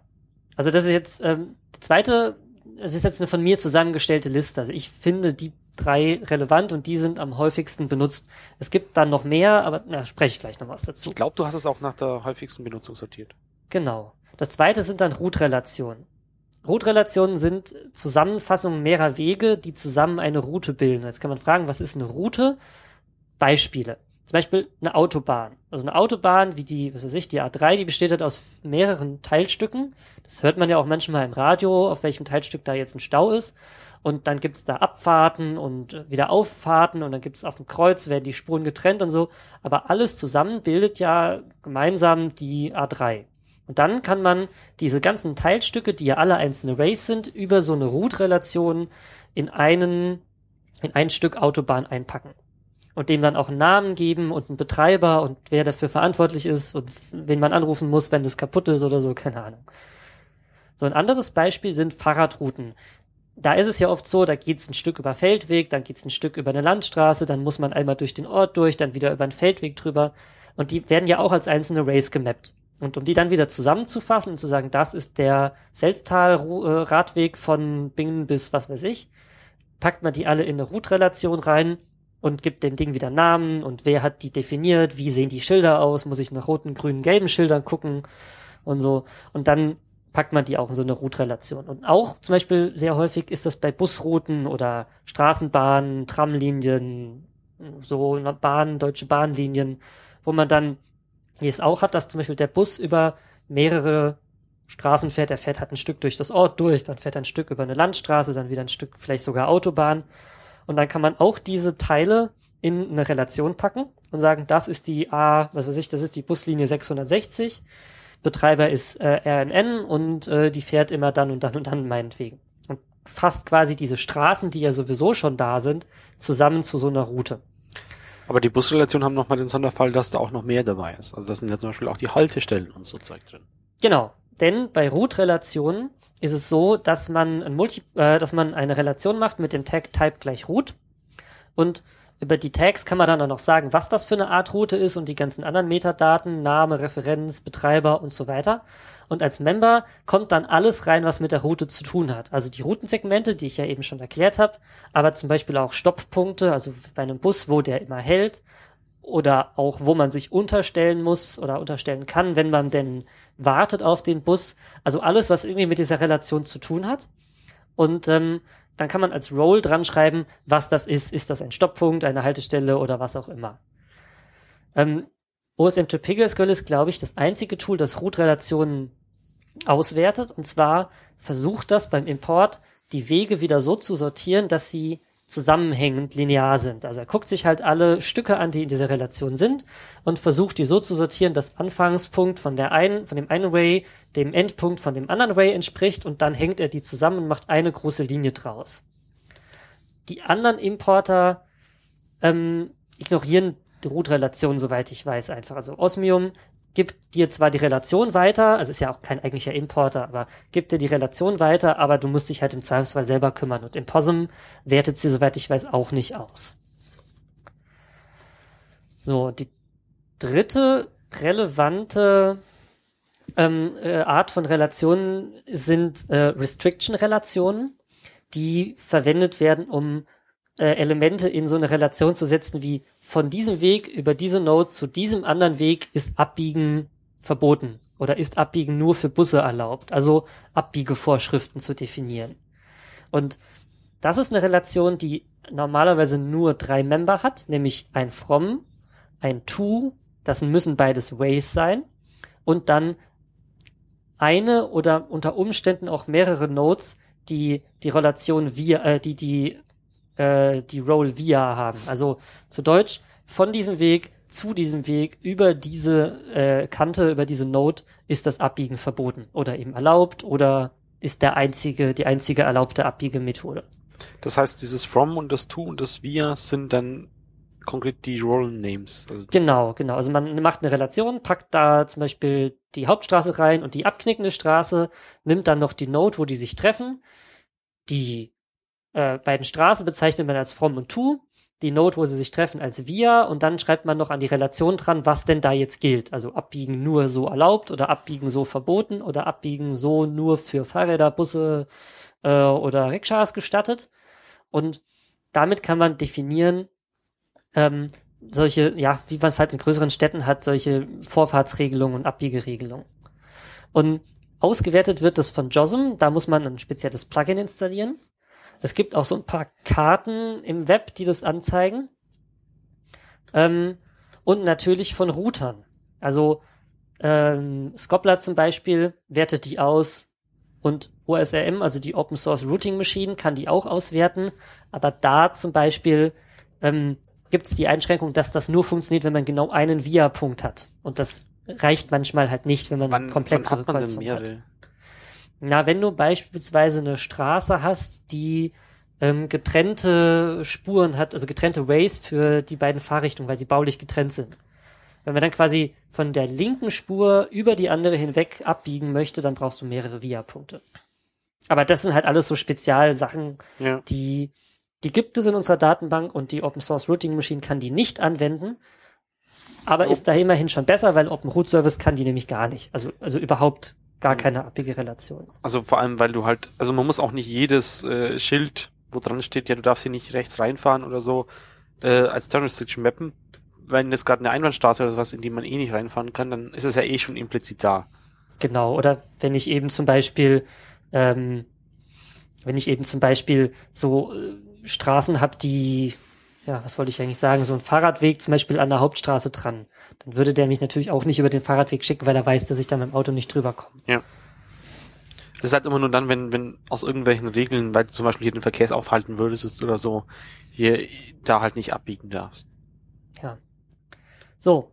Und es gibt noch ein paar andere Arten von Relationen, die teilweise auch im Wiki beschrieben sind. Im, im Chat ist gerade der Hinweis gefallen auf dieses Associated Street, die Ja. ich hier aber explizit nicht erwähne, weil die meiner Meinung nach nicht als Relation ähm, abgebildet werden müssen und dann sollte man sie auch nicht so abbilden. Denn Relationen sind, das haben die meisten Mapper schon gemerkt, ziemlich komplexe Konstrukte, weil sie so unglaublich abstrakt sind. Und wenn es irgendeinen Weg gibt, das anders zu machen, eben bei dem Associated Street, indem man einfach an das Gebäude dranhängt, das Haus gehört zur Straße bla, das ist halt viel, viel, viel einfacher. Und dann sollte man es auch so machen. Na, ich denke, das ist halt vor allem auch eine Frage der, der GUIs in den Editoren. Also wenn, wenn das da genauso, also wenn, wenn Relationszugehörigkeiten an einem Way genauso angezeigt werden wie, wie so einen, also gerade bei den Straßen, ähm, wie so einen Straßenname, dann wäre das auch kein Problem. Aber momentan ist es halt nicht so. Naja gut, mit Plugins, ja. Also ich habe noch, noch kein Ding gesehen, wo, wo du einfach dann bei den Text sozusagen auch direkt stehen hast, okay, äh, die, die Straße ist jetzt das hier und das verweist dann intern sozusagen auf die Relation, aber der zeigt dir trotzdem erstmal den Namen Ach so, du meinst, dass das Bearbeiten genauso leicht ist. Ja, Genau. das, das stimmt. Das Ohne stimmt, dass du aber diese fünf, Feld, äh, fünf extra Fenster aufmachen musst. Ja, Ja, aber ganz, ganz ehrlich, die werden so selten benutzt und es gibt auch kein Tool, das die auswertet und deswegen kann man sie eigentlich vergessen und meiner Meinung nach nicht benutzen. Es gibt bestimmt irgendwelche Spezialgründe, wo man sie vielleicht sinnvoll einsetzen kann, aber es gehört jetzt nicht zu dem Standardrepertoire, das man als Mapper kennen muss. Genau, also das ist, wird, fällt dann eh wieder in die Hausnummern-Diskussion, äh, schrecklich Adressen-Diskussion, die wir dann eh die ganze Zeit vor uns herfügen, äh, Ja. vor uns herschieben. Das kommt dann hoffentlich das nächste Mal. dran. Dann würde ich gern noch eine, ein Addendum dran machen zum Thema Zukunft von Relationen, weil das Problem ist, Relationen sind extrem generische und, und abstrakte Gebilde. Deswegen sind sie auch so kompliziert. Und deswegen kann man sie auch sehr, sehr leicht kaputt machen. Also wenn man zum Beispiel in so einem Multipolygon ein bisschen rumfummelt und nicht so richtig genau weiß, was man tut und klickt einfach oft genug auf Ja, Ja, Ja, Ja, dann ist das danach halt kaputt. Also sprich, es formt keine geschlossene Polygon mehr. Also wenn ich da ein Way lösche und das lässt sich halt nicht mehr so zusammenbauen, dass ich danach eine geschlossene Fläche habe, dann ist das Multipolygon halt kaputt. Und dann kann einen der Editor warnen und kann sagen so, hey, ähm, bist du dir sicher, dass du das tun willst? Und wenn man nur oft genug auf Ja drückt, lädt er das auch hoch. Weil er eben nicht weiß wirklich, was ein Multipolygon ist und welche Regeln das einzuhalten hat. Und das ist ihm halt alles so ein bisschen, hm, naja. Und deswegen möchte man für so Sachen wie Multipolygone, die eigentlich ja so eine Kernfunktion in der, in der Geoinformatik sind, also so Flächen beschreiben, macht man halt eigentlich dauernd. Möchte man eigentlich dafür einen eigenen Datentyp haben, der dann auch von allen, also wo alle eine gleiche Meinung darüber haben, was ist ein valides, ein, ein valides Polygon. Also ein, in OpenStreetMap Namensraum würde man Area dazu sagen. Was ist eine gültige Area? Wie muss die bestimmt sein? Und dann können alle Programme ganz klar nach definierten Algorithmen sagen, jawohl, das ist gültig. Und insbesondere kann dann auch der API-Server sagen, nein, das, was du da gerade versuchst hochzuladen, das sagt, es ist, wäre eine Area, aber es ist keine gültige, deswegen lasse ich das jetzt nicht zu. Genauso wie man auch kein Ray hochladen kann mit Nodes drin, die es nicht gibt. Und genauso könnte man das dann auch prüfen. Das ist bisher alles Zukunftsmusik, also wir, man spricht darüber, dass man das mal machen müsste. Und der Jochen Topf hat da ja auch ähm, einen relativ ausführlichen Blogartikel zugeschrieben, was man denn alles tun müsste, damit das äh, so wäre. Aber das kann man im Hinterkopf behalten, dass diese Multipolygone ähm, vielleicht, wenn das denn alles irgendwie mal sich materialisiert, in Zukunft abgelöst werden durch ja, einen, einen eigenen Primärdatentyp, also so wie wir auch Nodes und Rays quasi als Primärdatentyp haben. Wären das dann nur die Multipolygone oder generell alle Flächen? Also das hängt natürlich davon ab, wie man vorgeht. Vermutlich wäre es so, dass man sagen kann, aus diesem geschlossenen Array machen wir jetzt eine Area und ab dann könnte die API quasi prüfen und sagen, wenn du zum Beispiel dann eine Node löscht, sagen, hey, das geht nicht, weil wenn du diese Node löscht, dann ist das ja keine Area mehr. So, wenn dann nur noch zwei übrig bleiben würden zum Beispiel. Also man, es würde wahrscheinlich beides noch funktionieren, wenn man jetzt nicht auf einen Schlag den gesamten Datenbestand umwandeln wollen würde wahrscheinlich. Aber das ist dann eher eine Frage, wie man es konkret implementiert. Wunschtraum wäre natürlich, dass man später dann auch Rays wirklich, wie der Name es ja auch schon andeutet, nur noch für Wege, also Linearobjekte benutzt und Areas halt für Areas. Aber so ein hundertprozentig, wir migrieren jetzt mal alle Daten, das ist halt nicht so der OSM-Stil. Also da würde man eher sagen, wir führen jetzt beides ein und dann wird das Migrieren halt von den Mappern beim Bearbeiten so nebenbei mitgemacht. Ja, das ist halt diese ewige, was macht man, automatisierte Edits und so weiter. Also klar, man kann sowas in einzelnen Regionen vielleicht noch machen, aber halt nicht auf die komplette Datenbank. Weil man halt immer irgendwelche Sonderfälle nicht, nicht bedacht hat, die in einem anderen Land anders gemacht, äh, anders gemacht werden und deswegen. Ja, und man kann sich auch nicht, man kann sich auch nicht darauf verlassen, dass sofort vom Start weg alle Tools immer alle, alle Systeme gleich können. Und wenn ich jetzt anfange und auf einen Schlag alle geschlossenen Arrays umstelle auf ähm, Area, also mal auf diesen hypothetischen Area-Typ, dann kann es halt durchaus sein, dass einfach mal für mehrere Monate alle OpenStreetMap-Datenkonsumenten keine Polygone mehr anzeigen. Naja, du Und könntest. Das will man ja eigentlich auch nicht. Du könntest aber dann durch Versionierung der API, wenn du die alte API sozusagen noch noch da lässt und die da weiterhin Ways ausgibt, was in Wirklichkeit Synthesized Areas sind, dann könnte Ja, man sowas schon auch lösen. Aber dann muss ich auch Also, zwei Planets rausgeben, dann muss ich auch zwei Diff-Streams machen, wo ich mir dann Updates ziehen kann, oder ich muss vorher alle hinweisen, hey, ab dem so und so vielten müsst ihr eure Diffs irgendwie anders bearbeiten oder ab äh, Diff-Import einstellen, wenn ihr keine Areas könnt und so. Und sagen wir mal, der, ich sage jetzt mal, das ist nicht, das ist nicht die Art und Weise, wie OSM mit sowas umgeht normalerweise, sondern man würde eher hingehen, würde sagen, okay, es gibt jetzt ähm, auf der API gibt's jetzt irgendwie Areas, und dann irgendwann ähm, implementiert es halt auch der JOSM und dann habe ich im JOSM halt einen Knopf, mach mir aus diesem geschlossenen Weg eine Area oder mach mir aus diesem Multipolygon eine Area. Und in dem Moment prüft er halt durch, ist das denn überhaupt valide, beschwert sich, wenn es nicht ist und wenn ich das hochlade, habe ich halt eine Area produziert. Und dann zeigt halt mein Lieblingskartenstil-Renderer sowieso, zeigt das halt nicht mehr an. Und dann schreibe ich den mal an sag so, hey, ich habe hier übrigens eine Area gemacht und die kannst du nicht verarbeiten. Und dann hat er genug Zeit, sich darum zu kümmern und hat auch vielleicht den richtigen Drive, sich drum zu kümmern, weil da hat er dann eine Area, also er kann jetzt nicht einfach so weitermachen wie bisher, aber der Druck steigt halt mit der Zeit linear an. Und irgendwann, wenn halt ganz, ganz viele Leute alles konvertiert haben und deine Karte ist die einzige, die das nicht kann, dann wird sie vielleicht auch mal gefixt. Aber es ist halt kein so ein harter Bruch, als wenn ich auf einen Schlag alles umstelle. Also das wäre eher so OSM-Style, so was einzuführen. Auf diese Art, denke ich.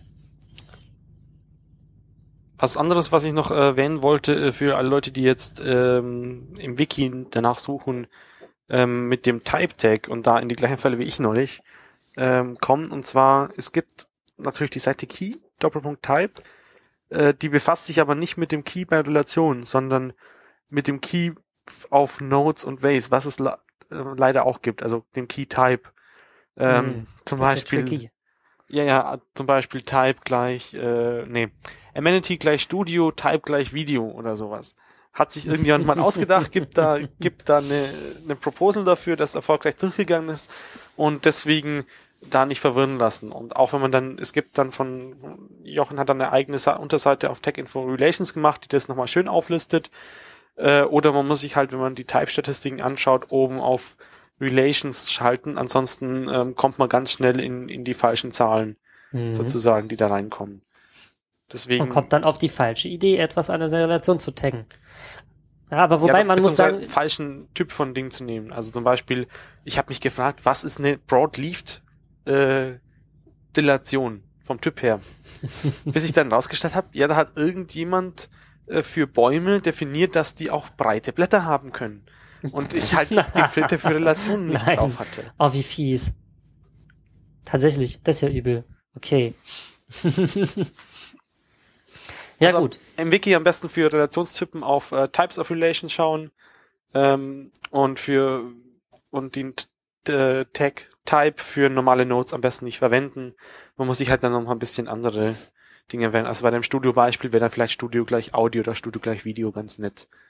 Ja. Aber es ist halt jetzt schon so. Es gibt halt entsprechend viele Einträge, die es falsch machen. Ja, ich glaube, damit haben wir das mit den Relationen mal so beschrieben. Es gibt, wie gesagt, noch einen Haufen weiterer Types und ähm, die werden aber nicht ausgewertet. Ich kann jedem nur mal empfehlen, einfach mal in seinem JOSM mit Multipolygon-Relationen auszuprobieren. Es ist gar nicht so schwer. Da versteht man auch ganz, ganz schnell, was da denn eigentlich passiert. Und ähm, Ja, nicht ausgewertet ist nicht ganz korrekt. Also es gibt natürlich immer irgendwelche Tools, äh, die es auswerten. Also gerade dieses ganze ÖPNV-Zeug ist natürlich auch über Relationen gelöst. Oder zum Beispiel Boundaries, äh, hatten wir vorhin auch schon erwähnt. Ähm, die werden natürlich auch eingezeichnet.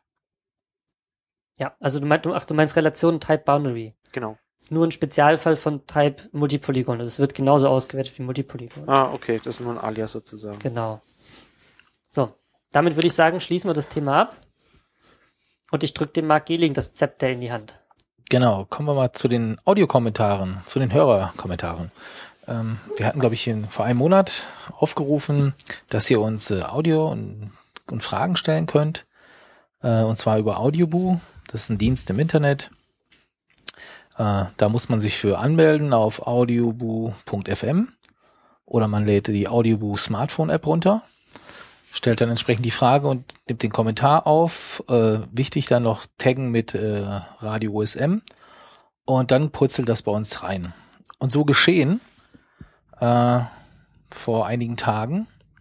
Und da würde ich sagen, starten wir mal mit, der, mit dem ersten Kommentar oder Frage. Hallo liebes äh, Podcast-Team, mein Name ist Andreas, ich bin seit fünf Jahren mittlerweile, naja, fast fünf Jahren Mitglied der OpenStreetMap Community und habe eine Frage und zwar nicht direkt zum Mappen, sondern mehr so in den Bereich der Community gehend. Ich äh, frage mich, wie ich meine User-Seite so gestalten kann, dass die ein bisschen aussagekräftiger ist. Ich weiß, man kann da so ein bisschen was über sich reinschreiben, hm, würde das aber gerne so ein bisschen ausgestalten, wie es halt auch bei Wikipedia möglich ist, mit irgendwelchen Logos oder Bildern oder Tabellen, Kästchen, was weiß ich, welche Sprachen man spricht oder ist man mehr derjenige, der halt nach draußen geht und mappt, ist man mehr so derjenige, der halt die technische Seite bearbeitet. Finde das eigentlich ganz spannend und habe das Gefühl, es wird relativ selten genutzt, diese Möglichkeit in OpenStreetMap dort halt seine eigene Userpage anzupassen. Ja, weiß allerdings auch nicht, wie es geht. Muss ich da HTML-Code einfügen? Ähm, gibt es da irgendwelche Wiki-Tags, die ich nutzen muss? Ja, wäre vielleicht ganz interessant für mich oder vielleicht auch andere, um so ein bisschen diesen Community-Gedanken nach vorne zu bekommen. Ja, so ein bisschen halt die Leute kennenzulernen, sich durchzuklicken. Wie geht das? Vielen Dank und tolle Sendung, macht weiter so. Tschüss. Ja, herzlichen Dank erstmal.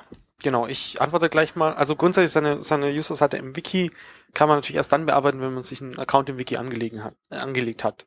Ähm, das ist leider noch getrennt. Vielleicht ändert sich das mit der Zeit mal. Und man kann dann einfach oben rechts auf seinen Namen klicken, dann sieht man die Seite und dann einfach nochmal einmal auf Bearbeiten und dann ist man vor einem Edit-Fenster, wo man eben sich beschreiben kann. Äh, da gibt's zwei Möglichkeiten. Entweder man schreibt halt einfach Fließtext rein, macht ein paar Überschriften oder so, dass es nach was aussieht. Oder man verwendet eben diese User-Boxen, die, die du vorhin auch angesprochen hattest. Ähm, ich würde einfach empfehlen, schau ein bisschen rum, schau, äh, was, was andere Leute so machen. Äh, wir werden in den Shownotes äh, ein, zwei Beispiele von Usern, die wir ganz nett finden, von den User-Seiten her machen und drück da einfach mal auf Bearbeiten, kopier dir da den Quellcode raus und passt den für dich an. Also jetzt zwanghaft alles in diese Boxen zu passen, finde ich jetzt auch nicht schön. Es muss einfach eine gute Mischung sein. Ja, aber ich glaube, äh, genau mit seinen Logos und so, da, die kann er auch einfügen. Also da war ja die Frage, er möchte gerne ein paar Logos haben, hier Muttersprache, welche Tools er nutzt, auf welchem Betriebssystem er ist. Ich glaube dann bei uns so speziell, welche Lizenz wir unterstützen.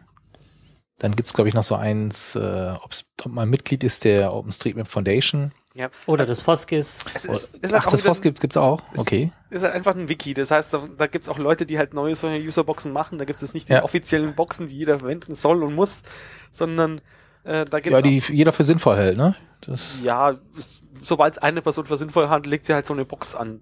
Genau. Oh, und es gibt eine Kategorie mit dem Namen Userbox, ähm, die wohl einigermaßen vollständig sein könnte. Also unsere Quellen, zugetragen. unsere Quellen empfehlen, diese Liste zu verwenden. Es gibt auch eine Seite, auf der sie alle eingebunden sind, äh, aber die ist, Zitat, total kaputt und unvollständig. Und es gibt auch noch eine zweite Kategorie, äh, Templates for Users. Ähm, keine Ahnung, warum es da mehrere braucht. Äh. Kann ja mal, kann man mal ein bisschen durchschauen, was es so gibt. Ja, sehr schön. Kommen wir zur zweiten Frage. Ja, hallo liebes Podcast-Team, hier ist nochmal Andreas. Ich habe mir gedacht, diese Audioboo-Sache kann man ja mal ein bisschen nach vorne bringen. Ich werde das jetzt exzessiv nutzen und werde jetzt direkt das zweite, äh, den zweiten Kommentar posten. Und da habe ich wieder mal eine Frage zur Community, auch wieder das OSM-Wiki betreffend. Und zwar fand ich damals, als ich angefangen habe, 2008, ähm, fand ich es ziemlich spannend, im Wiki das äh, Project of the Week äh, zu lesen. Das war damals ja sowas ähnliches wie eine Hausaufgabe. Mal- Einmal die Woche ging es halt um ein ganz spezielles Thema, zum Beispiel Essen. Da musste man halt auch in seinem Bereich halt sämtliche Restaurants taggen, musste sich da so ein bisschen drum kümmern. Ähm, oder um Schule, da wurde halt so ein bisschen auch erklärt, wie die äh, Tags so angelegt werden sollten im OpenStreetMap. Man hat da sehr viel gelernt, hatte einfach auch Spaß, da seine Aufgabe, sage ich mal, zu erfüllen. Und irgendwann im Jahre 2011 ist das Ganze im Juli, glaube ich, ähm, gestorben, beziehungsweise derjenige, der sich darum gekümmert hat. Ähm, ich glaube, das ist sogar im englischsprachigen Bereich jemand gewesen und diese Projects of the Week wurden einfach nur ins Deutsche übersetzt, sind dann quasi auf Eis gelegt worden. Man hat dann auch einen Aufruf gestartet, hey, na Leute, wer hat Lust, das zu übernehmen? Aber ich habe das Gefühl, es hat keiner gemacht. Finde ich eigentlich ziemlich schade, weil halt als Anfänger war das äh, ja gute Sache, um halt reinzukommen in diese ganze Geschichte. Deswegen meine Frage, ist diese Sache tot? Wisst ihr was davon, ob es da eventuell Leute gibt, die Spaß haben, da sich mal so ein bisschen reinzuhängen? Klar, könnt auch ich dann letzten Endes machen oder wer auch immer. Ähm, ist natürlich auch ein bisschen Eigenverantwortlichkeit da gefordert, aber vielleicht gibt es ja halt auch bei den anderen Usern, weil ich denke mir schon, es ist ziemlich zeitintensiv, sowas äh, vorzubereiten und aufzubereiten. Leute, die halt Spaß haben, äh, das wieder aufleben zu lassen. Ich glaube, es ist sogar von Steve Coast damals ähm, ja, initiiert worden. Ich fänd's schön, wenn es wieder starten könnte. Was meint ihr dazu? Ist es sinnig? Brauchen wir sowas, auch um halt die neuen Mapper halt ein bisschen an die Hand zu nehmen? Wie sieht's aus? Project of the Week könnte das 2013 wieder starten. Bis dann, ciao. Ja, auch da wieder herzlichen Dank. Ähm, ich glaube, er hat es recht gut zusammengefasst, was passiert ist. ähm, Das heißt, die Leute, wenn sie mitmachen wollen und äh, er, er hört das sich ja so an, als würde er das mitmachen oder wieder beleben wollen, aber halt alleine macht sowas keinen Spaß. Das heißt, falls du gerade Lust hast, äh, da vielleicht mitzumachen und im Team zu arbeiten, am besten in den Kommentaren melden oder ja, denke ich, das ist das Beste. genau, also man kann auch uns schreiben. Ähm, von der Wochennotiz würden wir da bestimmt auch helfen. Genau, also der Punkt ist, ähm, es muss keiner alles machen. Sondern eigentlich braucht es jemanden, der das zusammensortiert und sagt, ah, heute du, nächste Woche du, übernächste Woche du. Und dann kann man sich das auch aufteilen. Also selbst wenn einer sagt, oh, ich würde mal gern eins machen, aber ich traue mir das nicht zu, das jede Woche zu machen, macht ja nichts, dann mach halt mal eins. Wenn es später halt nicht jede Woche ist, sondern nur einmal im Monat, ist doch auch okay. Ja. Ähm, was ich aber gern noch erwähnen würde, ist, dass es einen ähnlichen Ansatz gibt mit diesem Map Roulette. Das ist ja quasi auch so eine Aufgabe, ähm, die dir gestellt wird, aber das wendet sich, also das, da, da geht es jetzt ja nicht darum zu sagen, ähm, wir mappen jetzt alle ähm, Süßigkeitenladen in der Gegend, sondern da geht's halt wirklich um Bugs. Also sagen, okay, hier haben wir zwei Wege, die sind nah beieinander, sollten die nicht verbunden sein. Aber es funktioniert ja so ähnlich. Wenn man sagt, okay, ich würde gern was mappen und ich weiß nicht was, kann man da hingehen und sich da Aufgaben zuteilen lassen. Nichtsdestotrotz fände ich dieses Project of the Week eigentlich ganz hübsch, gerade um Neulinge abzuholen, die sagen so, oh, super, äh, ich bin jetzt irgendwie in Berlin ähm, und ich würde gern was mappen was kann ich denn machen? Und da hilft einem das vielleicht, die Sachen zu finden, die noch nicht gemacht sind oder die noch nicht so vollständig sind. Deswegen, ich find's auch schick, wenn man das wieder äh, irgendwie, ja, wenigstens unregelmäßig an den Start bringen würde. Weißt du gerade zufälligerweise, woher MapRoulette seine Daten sieht? Also nimm- nutzen die irgendeinen anderen Q, äh, oder haben die Ja, der- Regeln? Ich glaube, der Code ist sogar veröffentlicht worden. Soweit ich weiß, ist das ja von dem Martin, Martin gemacht, Martin Van Exel, der einfach da sagt, okay, jetzt baue ich hier irgendwie Code, der folgende Fehler findet, also zum Okay. Beispiel Ways, die sich eben nicht ganz berühren, sondern nur beinahe und lass den mal auf meinetwegen die USA los und das Ergebnis gieße ich dann in MapRoulette. Aber das ist Handarbeit, wenn ich mich recht erinnere. Okay. Nichtsdestotrotz, also wer, wenn das wieder starten würde, ich würde es begrüßen. Ich fand es auch immer sehr interessant, so halt neue Tags auch mal kennenzulernen. Äh, wunderbar eigentlich. Tja, eigentlich könnte man das ja direkt äh, an unsere Podcasts dranhängen. Peter, Wenn wir unseren Tag of the Day ähm, vorstellen, direkt daraus ein ich hatte auch schon of direkt the eine Idee äh, für das erste. Da kam nämlich heute so eine nette, die Franzosen haben einen Kartenstil gemacht, der auch Fußballplätze so schön rendert Mhm. und Sportsachen äh, oder Golfplätze auch. Äh, das, äh, sieht schick aus, wenn man also Ideen hätten wir ja. Wir würden auch ein bisschen unterstützen. Ja, auf jeden Fall. Auf jeden Fall würden wir Werbung machen im Podcast, weil das können wir nämlich sehr gut. Gut, dann haben wir glaube ich noch eine, ne? Genau. die Eine. Frage, eine Ich spiele einfach mal ab. Ja, hallo. Äh, der Matthias ist hier, auch bekannt als Ausrufezeichen mit Ausrufezeichen. Und ich habe ein kleines Thema, das vielleicht auch andere interessiert, und zwar eigentlich, welchen Editor nutzt ihr persönlich und vielleicht auch, naja klar, warum?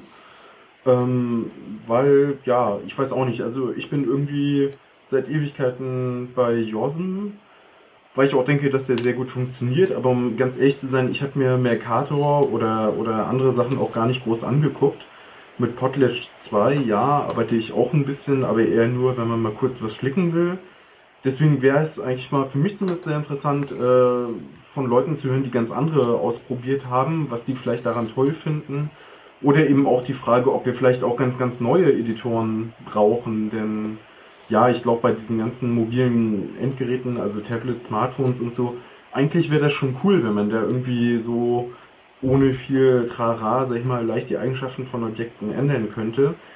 Äh, ich kenne da, glaube ich, keinen Editor, wo das wirklich gut geht, die auf einer, sag ich mal, etwas abstrakteren Ebene, also nicht so wie bei Jodden, dass man alles äh, so auf Nodes- und Base-Ebene so behandeln kann, äh, die das abdecken. Aber ich selber habe halt auch kein Smartphone. Also vielleicht, wenn es da irgendwie Feedback geben würde, das wäre super spannend für mich. Okay, dann möchte ich mich bedanken und natürlich auch für euren hervorragenden Podcast. Also, tschüss. Ja, auch wieder herzlichen Dank, Matthias. Peter, dann fang du doch mal an. Was benutzt du? Ja, also eigentlich benutze ich nur JOSM. Gut. Punkt. Ja, ich habe mir Mercator mal angeguckt. Mercator ist hübsch, ist wirklich sehr, sehr schön im Rendering und auch sehr schnell. Aber das ist halt so das unbekannte Wesen und JOSM ist halt einfach, naja, ich sag mir, ist einfach gut genug. Okay. Kann Andi? alles, gibt Plugins und so weiter. Ähm, ja, also wenn es größere Dinge sind, auch wirklich JOSM. Ähm, einfach eigentlich, habe ich schon immer so gemacht. Warum soll ich das ändern? Und funktioniert überall. Ähm, wenn ich mal kurz was ändern muss, dann halt einfach auf der Webseite und dann dadurch Potlatch. Äh, da würde ich wahrscheinlich aber auch viel lieber ID bevorzugen, wenn es einfach so schnell auch in der Webseite schon igno- ignoriert, äh, integriert wäre.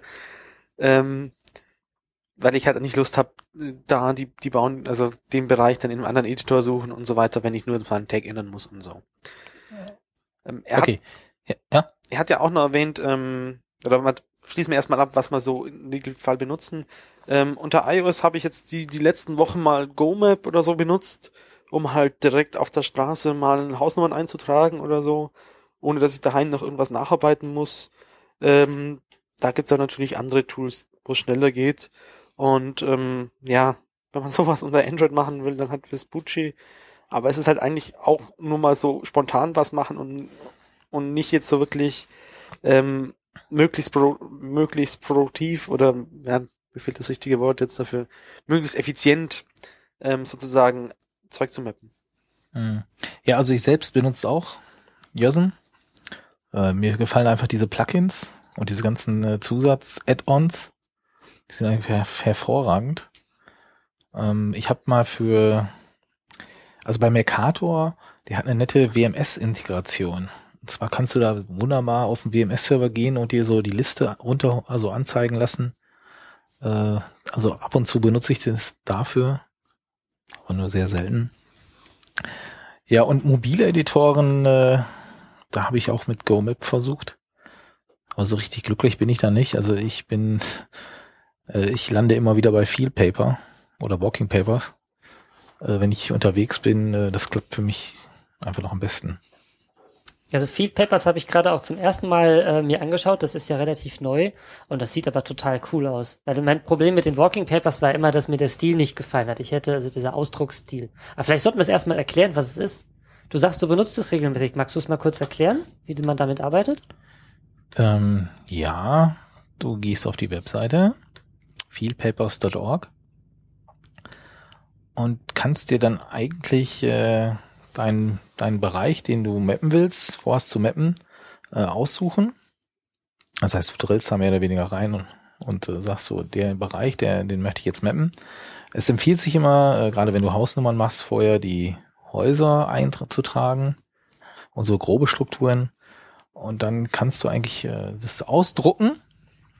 Und äh, das Schöne an dem Field Paper ist, dass man nicht mehr nur wie bei, bei einem älteren Walking Paper nur ein Blatt ausdrucken kann, also früher nur ein Blatt, inzwischen konnte man dann auch mehr.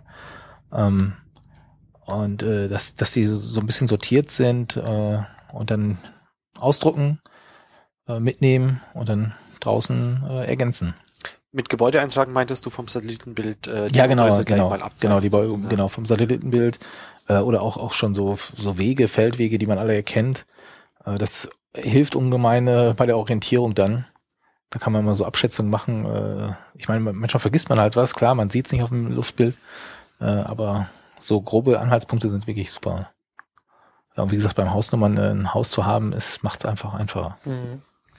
Ja, und dann kann man das äh, ausdrucken und dann ist da, glaube ich, unten rechts so ein kleiner Code drauf oder sowas. Ja, den kann man nutzen. Äh, äh, ich, ich, ich Also Nee, das ist immer zu anstrengend. Genau, das ist ein QR-Code. Ähm, man kann, wenn man den, das Blatt 1 kennt, kann man das als Plugin, es gibt für ein Plugin und dann wird das direkt äh, georeferenziert als Hintergrund äh, angezeigt. Das heißt, man, man kann dann von seinem gemalten, ergänzten Blatt äh, die Sachen dann äh, eintragen in, in JOSM. Es gibt aber auf der Seite auch eine Upload-Funktion. Für was ist die denn da? Ja, da kannst du dann, glaube ich, hingehen und kannst deine, deine Datei hochladen und entweder schmeißen sie dir dann WMS entgegen oder ein GeoTIFF, denke ich. Genau, genau. Also du kannst auch quasi anderen Leuten das zur Verfügung stellen. Beziehungsweise dir selber, wenn du es nicht, Oder mir nicht, selbst, ja. nicht mit JOSM machst, sondern vielleicht Genau. mit was anderem, kannst du das dann da äh, hochladen und kriegst dann, ich weiß nicht, wie gesagt, ich habe es noch nie probiert, aber ich denke mal, ein WMS werden sie dir entgegenwerfen. Ich habe es ehrlich gesagt da auch noch nie versucht. Das heißt, du machst Ja. auch immer, machst immer über dieses Plugin in JOSM dann. ja. Ich mache es nicht mit einem Plugin.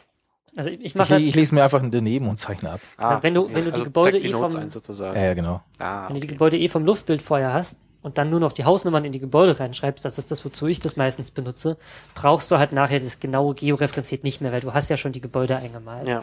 Das ist halt dann interessant, wenn du in einen Bereich äh, mappen gehst, der noch nicht in den Luftbildern drin ist. Sondern wenn du da halt hingehst und sagst, okay, hier sind Straßen und die sind einfach noch nicht in den Luftbildern, ich will halt ungefähr einmalen, wie die so verlaufen. Dann macht es, macht es Sinn, oder wenn du in einem Gebiet bist, wo die Luftbilder halt so schlecht sind, dass es sich dann erstmal damit nichts machen kann. Ja. Okay, dann wie gesagt, wenn ihr Naja, ich würde noch was anderes erwähnen. So. Und zwar hat er Ja. auch gefragt äh, nach spezialisierten Editoren. Und das ist halt immer so eine Sache. Also möchte man einen Editor machen, der zum Beispiel einfach eine Tabelle ist und du suchst dir irgendwie, sagst, okay, ich möchte jetzt alle Restaurants in München sehen. Und dann hast du jetzt äh, zum Beispiel die, eine Tabelle, wo du die Namen, Öffnungszeiten, Telefonnummer und so weiter siehst und trägst dann vielleicht da direkt die Nummern ein und so weiter. Äh, Ich habe mal von einem Stammtisch, bei uns am Stammtisch gehört, dass einer sich sowas gebastelt hat. Das Problem mit solchen spezialisierten Editoren ist halt immer, ähm, man kennt den ganzen Umfeld nicht. Das ganze Umfeld von dem, von dem Ding nicht. Das heißt, man trägt zum Beispiel für ein Restaurant die Hausnummer ein, obwohl die beim Gebäude schon, schon mit drin ist oder sowas. Um mal einen einfachen Fall zu nennen. Aber da, Mhm. da lassen sich natürlich noch viel, äh, ja, äh, schlimmere Fälle, die oder daraus sich eine schlimmere Fälle ausdenken. Deswegen mh, wird eigentlich oft von diesen spezialisierten Editoren teilweise abgeraten. Wobei, also ein Spezialfall, äh, Hausnummern, da kenne ich schon, da gibt's ja ein, zwei Tools. Ja, aber die Äh, funktionieren meistens immer so, dass du dann danach die Datei, also gerade dieses äh, Keymapper 3 und dass es unter Android so gehypt wird ähm, und das eigentlich auch relativ cool sein soll. Also du läufst einfach die Straße entlang und drückst dann, okay, Hausnummer sowieso ist rechts von mir, Hausnummer sowieso ist links von mir, ähm, Hausnummer 5 ist vor mir oder sowas. Und der erzeugt zum Beispiel eine OSM-Datei, die du aber dann wieder zum Beispiel mit JOSM Ja. öffnest und dann eben da sozusagen nochmal den, den Qualitätssicherungsschritt äh, Stück, Schritt hast. Dann schiebst du eben den Hausnummer-Node noch ins Gebäude rein, damit der auch, äh, damit auch jeder erkennt, dass der zu dem Gebäude gehört und das eben nicht auf der Straße ist, äh, wo kein Gebäude ist. Und das heißt, direkter Upload ist das eigentlich auch nicht. Das ist eigentlich mehr so ein besseres Notizentool. Ja, wobei es, es gibt auch ein Tool, glaube ich, der ma- macht das direkt. Also Spezialtools ist ja nicht äh, beigegeben, dass sie sowas den Weg gehen, sondern sie könnten sie auch theoretisch äh, direkt eintragen. Also beispielsweise habe ich in, äh, eine App auf dem iPhone, oh, ich weiß aber gerade nicht mehr, wie die heißt, ähm, die dir, also die dir OSM-Karten in den Hintergrund legt und dann kannst du da deine, deine Hausnummern eintragen und der macht dir dann aber ein GPX-File, was er dir per Mail schickt. Und das lädst du dann in den JOSM rein und malst sie damit dann ein. Was halt auch so eine Spezialsache ist, aber der, der, da macht man halt nicht so viel kaputt, weil man immer noch diesen manuellen Review-Schritt hat. Aber wie, das, was heißt denn mal einmalen? Das heißt, du, du tragst die Hausnummer mit der Tastatur nochmal selber ein, oder wie? Ja, du schiebst die Karte so, also na, du hast so ein Fadenkreuz und dann schiebst du die Karte so, dass das Haus, das schon da ist, genau unter dem Fadenkreuz ist und drückst halt auf Haus Nummer eins Und dann schiebst du es halt auf das nächste Haus, drückst auf zwei Schiebst auf das nächste Haus, drückst drei Und dann macht dir quasi an den richtigen Stellen direkt die Punkte. Also das, da geht's halt auch darum, du hast die Gebäude schon vom Luftbild und willst die Nummern noch nachtragen. Okay. Ich hätte noch einen Nachtrag zum Field Papers Org. Und zwar habe ich auf dem iPhone eine ziemlich coole App, die gibt's aber auch für Android. Die nennt sich Cam Scanner. Und das ist ein, eine App, mit der man ein Foto macht von einem Papier, das irgendwo drauf liegt.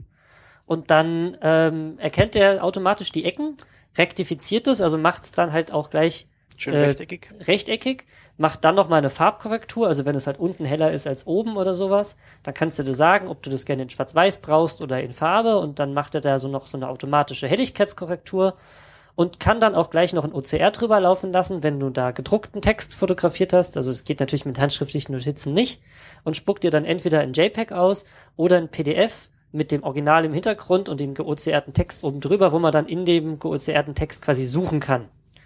Und das ist ziemlich, ziemlich, ziemlich cool. Und das habe ich mir auf dem iPhone gekauft, weil das halt einfach ultra praktisch ist. Also ob man jetzt irgendwie seine Krankmeldung fotografieren muss oder irgendwas, was man gerade irgendwie auf den Scanner legen würde, wo man aber gerade keinen Scanner hat, da ist das halt ultra praktisch für.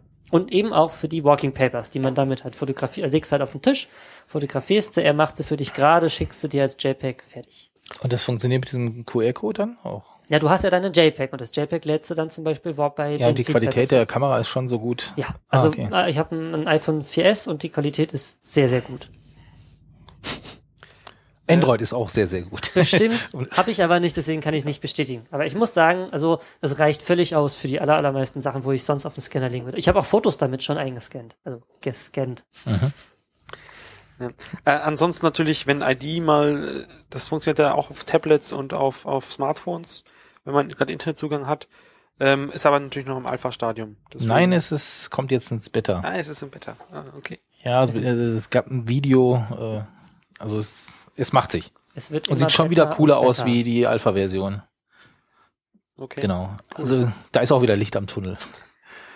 Gut. Dann noch ein Nachtrag zu Frage 1, sozusagen aus dem Chat. Was war das nochmal?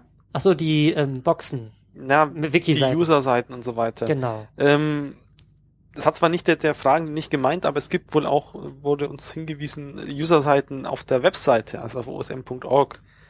Ähm, da kann man natürlich solche Boxen nicht verwenden, aber äh, war mir jetzt auch neu, dass, dass, dass man da auch Text über sich selber reinschreiben kann. Äh, kann man ja mal ausprobieren.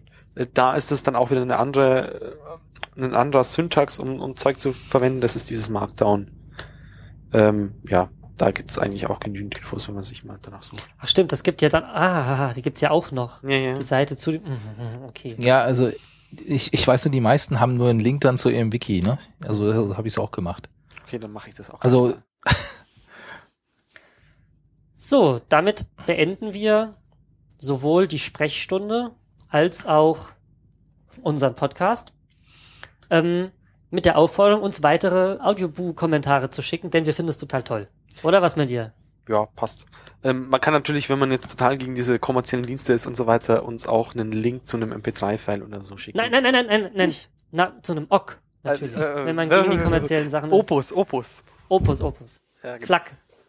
Egal. Der Schickt's pass uns. auf, ihr kriegt jetzt Formate, die ihr nicht lesen. Ja, schickt Gut. uns, wir spielen es ein. Wenn ihr uns Fragen schickt, ähm, versuchen wir sie zu beantworten. Wenn ihr Antworten auf die Fragen habt, die ihr da hört, nehmt doch gerade die Antwort auf. Wir spielen auch gern eure Antwort ein. Genau, also welchen Editor benutzt ihr denn mobil? Könnt ihr empfehlen. Und so weiter, ja. Genau, schreibt uns dazu mal einen Kom also beziehungsweise sprecht uns einen Kommentar ein. Ihr könnt ihn auch schreiben, dann lesen wir ihn vor, aber gesprochen ist immer cooler, dann hört man euch auch mal ein bisschen. Ist ganz einfach auf audioboo. FM? und dann oben rechts auf Aufnahme. Dann muss ich entweder einen Account machen oder mit Twitter einloggen und dann kann man direkt am Rechner aufnehmen, einfach reinsprechen. Wichtig ist, super. eben mit äh, Raute Radio OSM kennzeichnen, ansonsten landet es nicht bei uns in unserer Inbox. So, damit verabschieden wir uns. Wünschen euch noch einen schönen Morgen, Mittag, Abend, wann immer ihr das hört. Und äh, bis zum nächsten Mal bei Radio OSM. Ciao. Tschüss. Tschüss.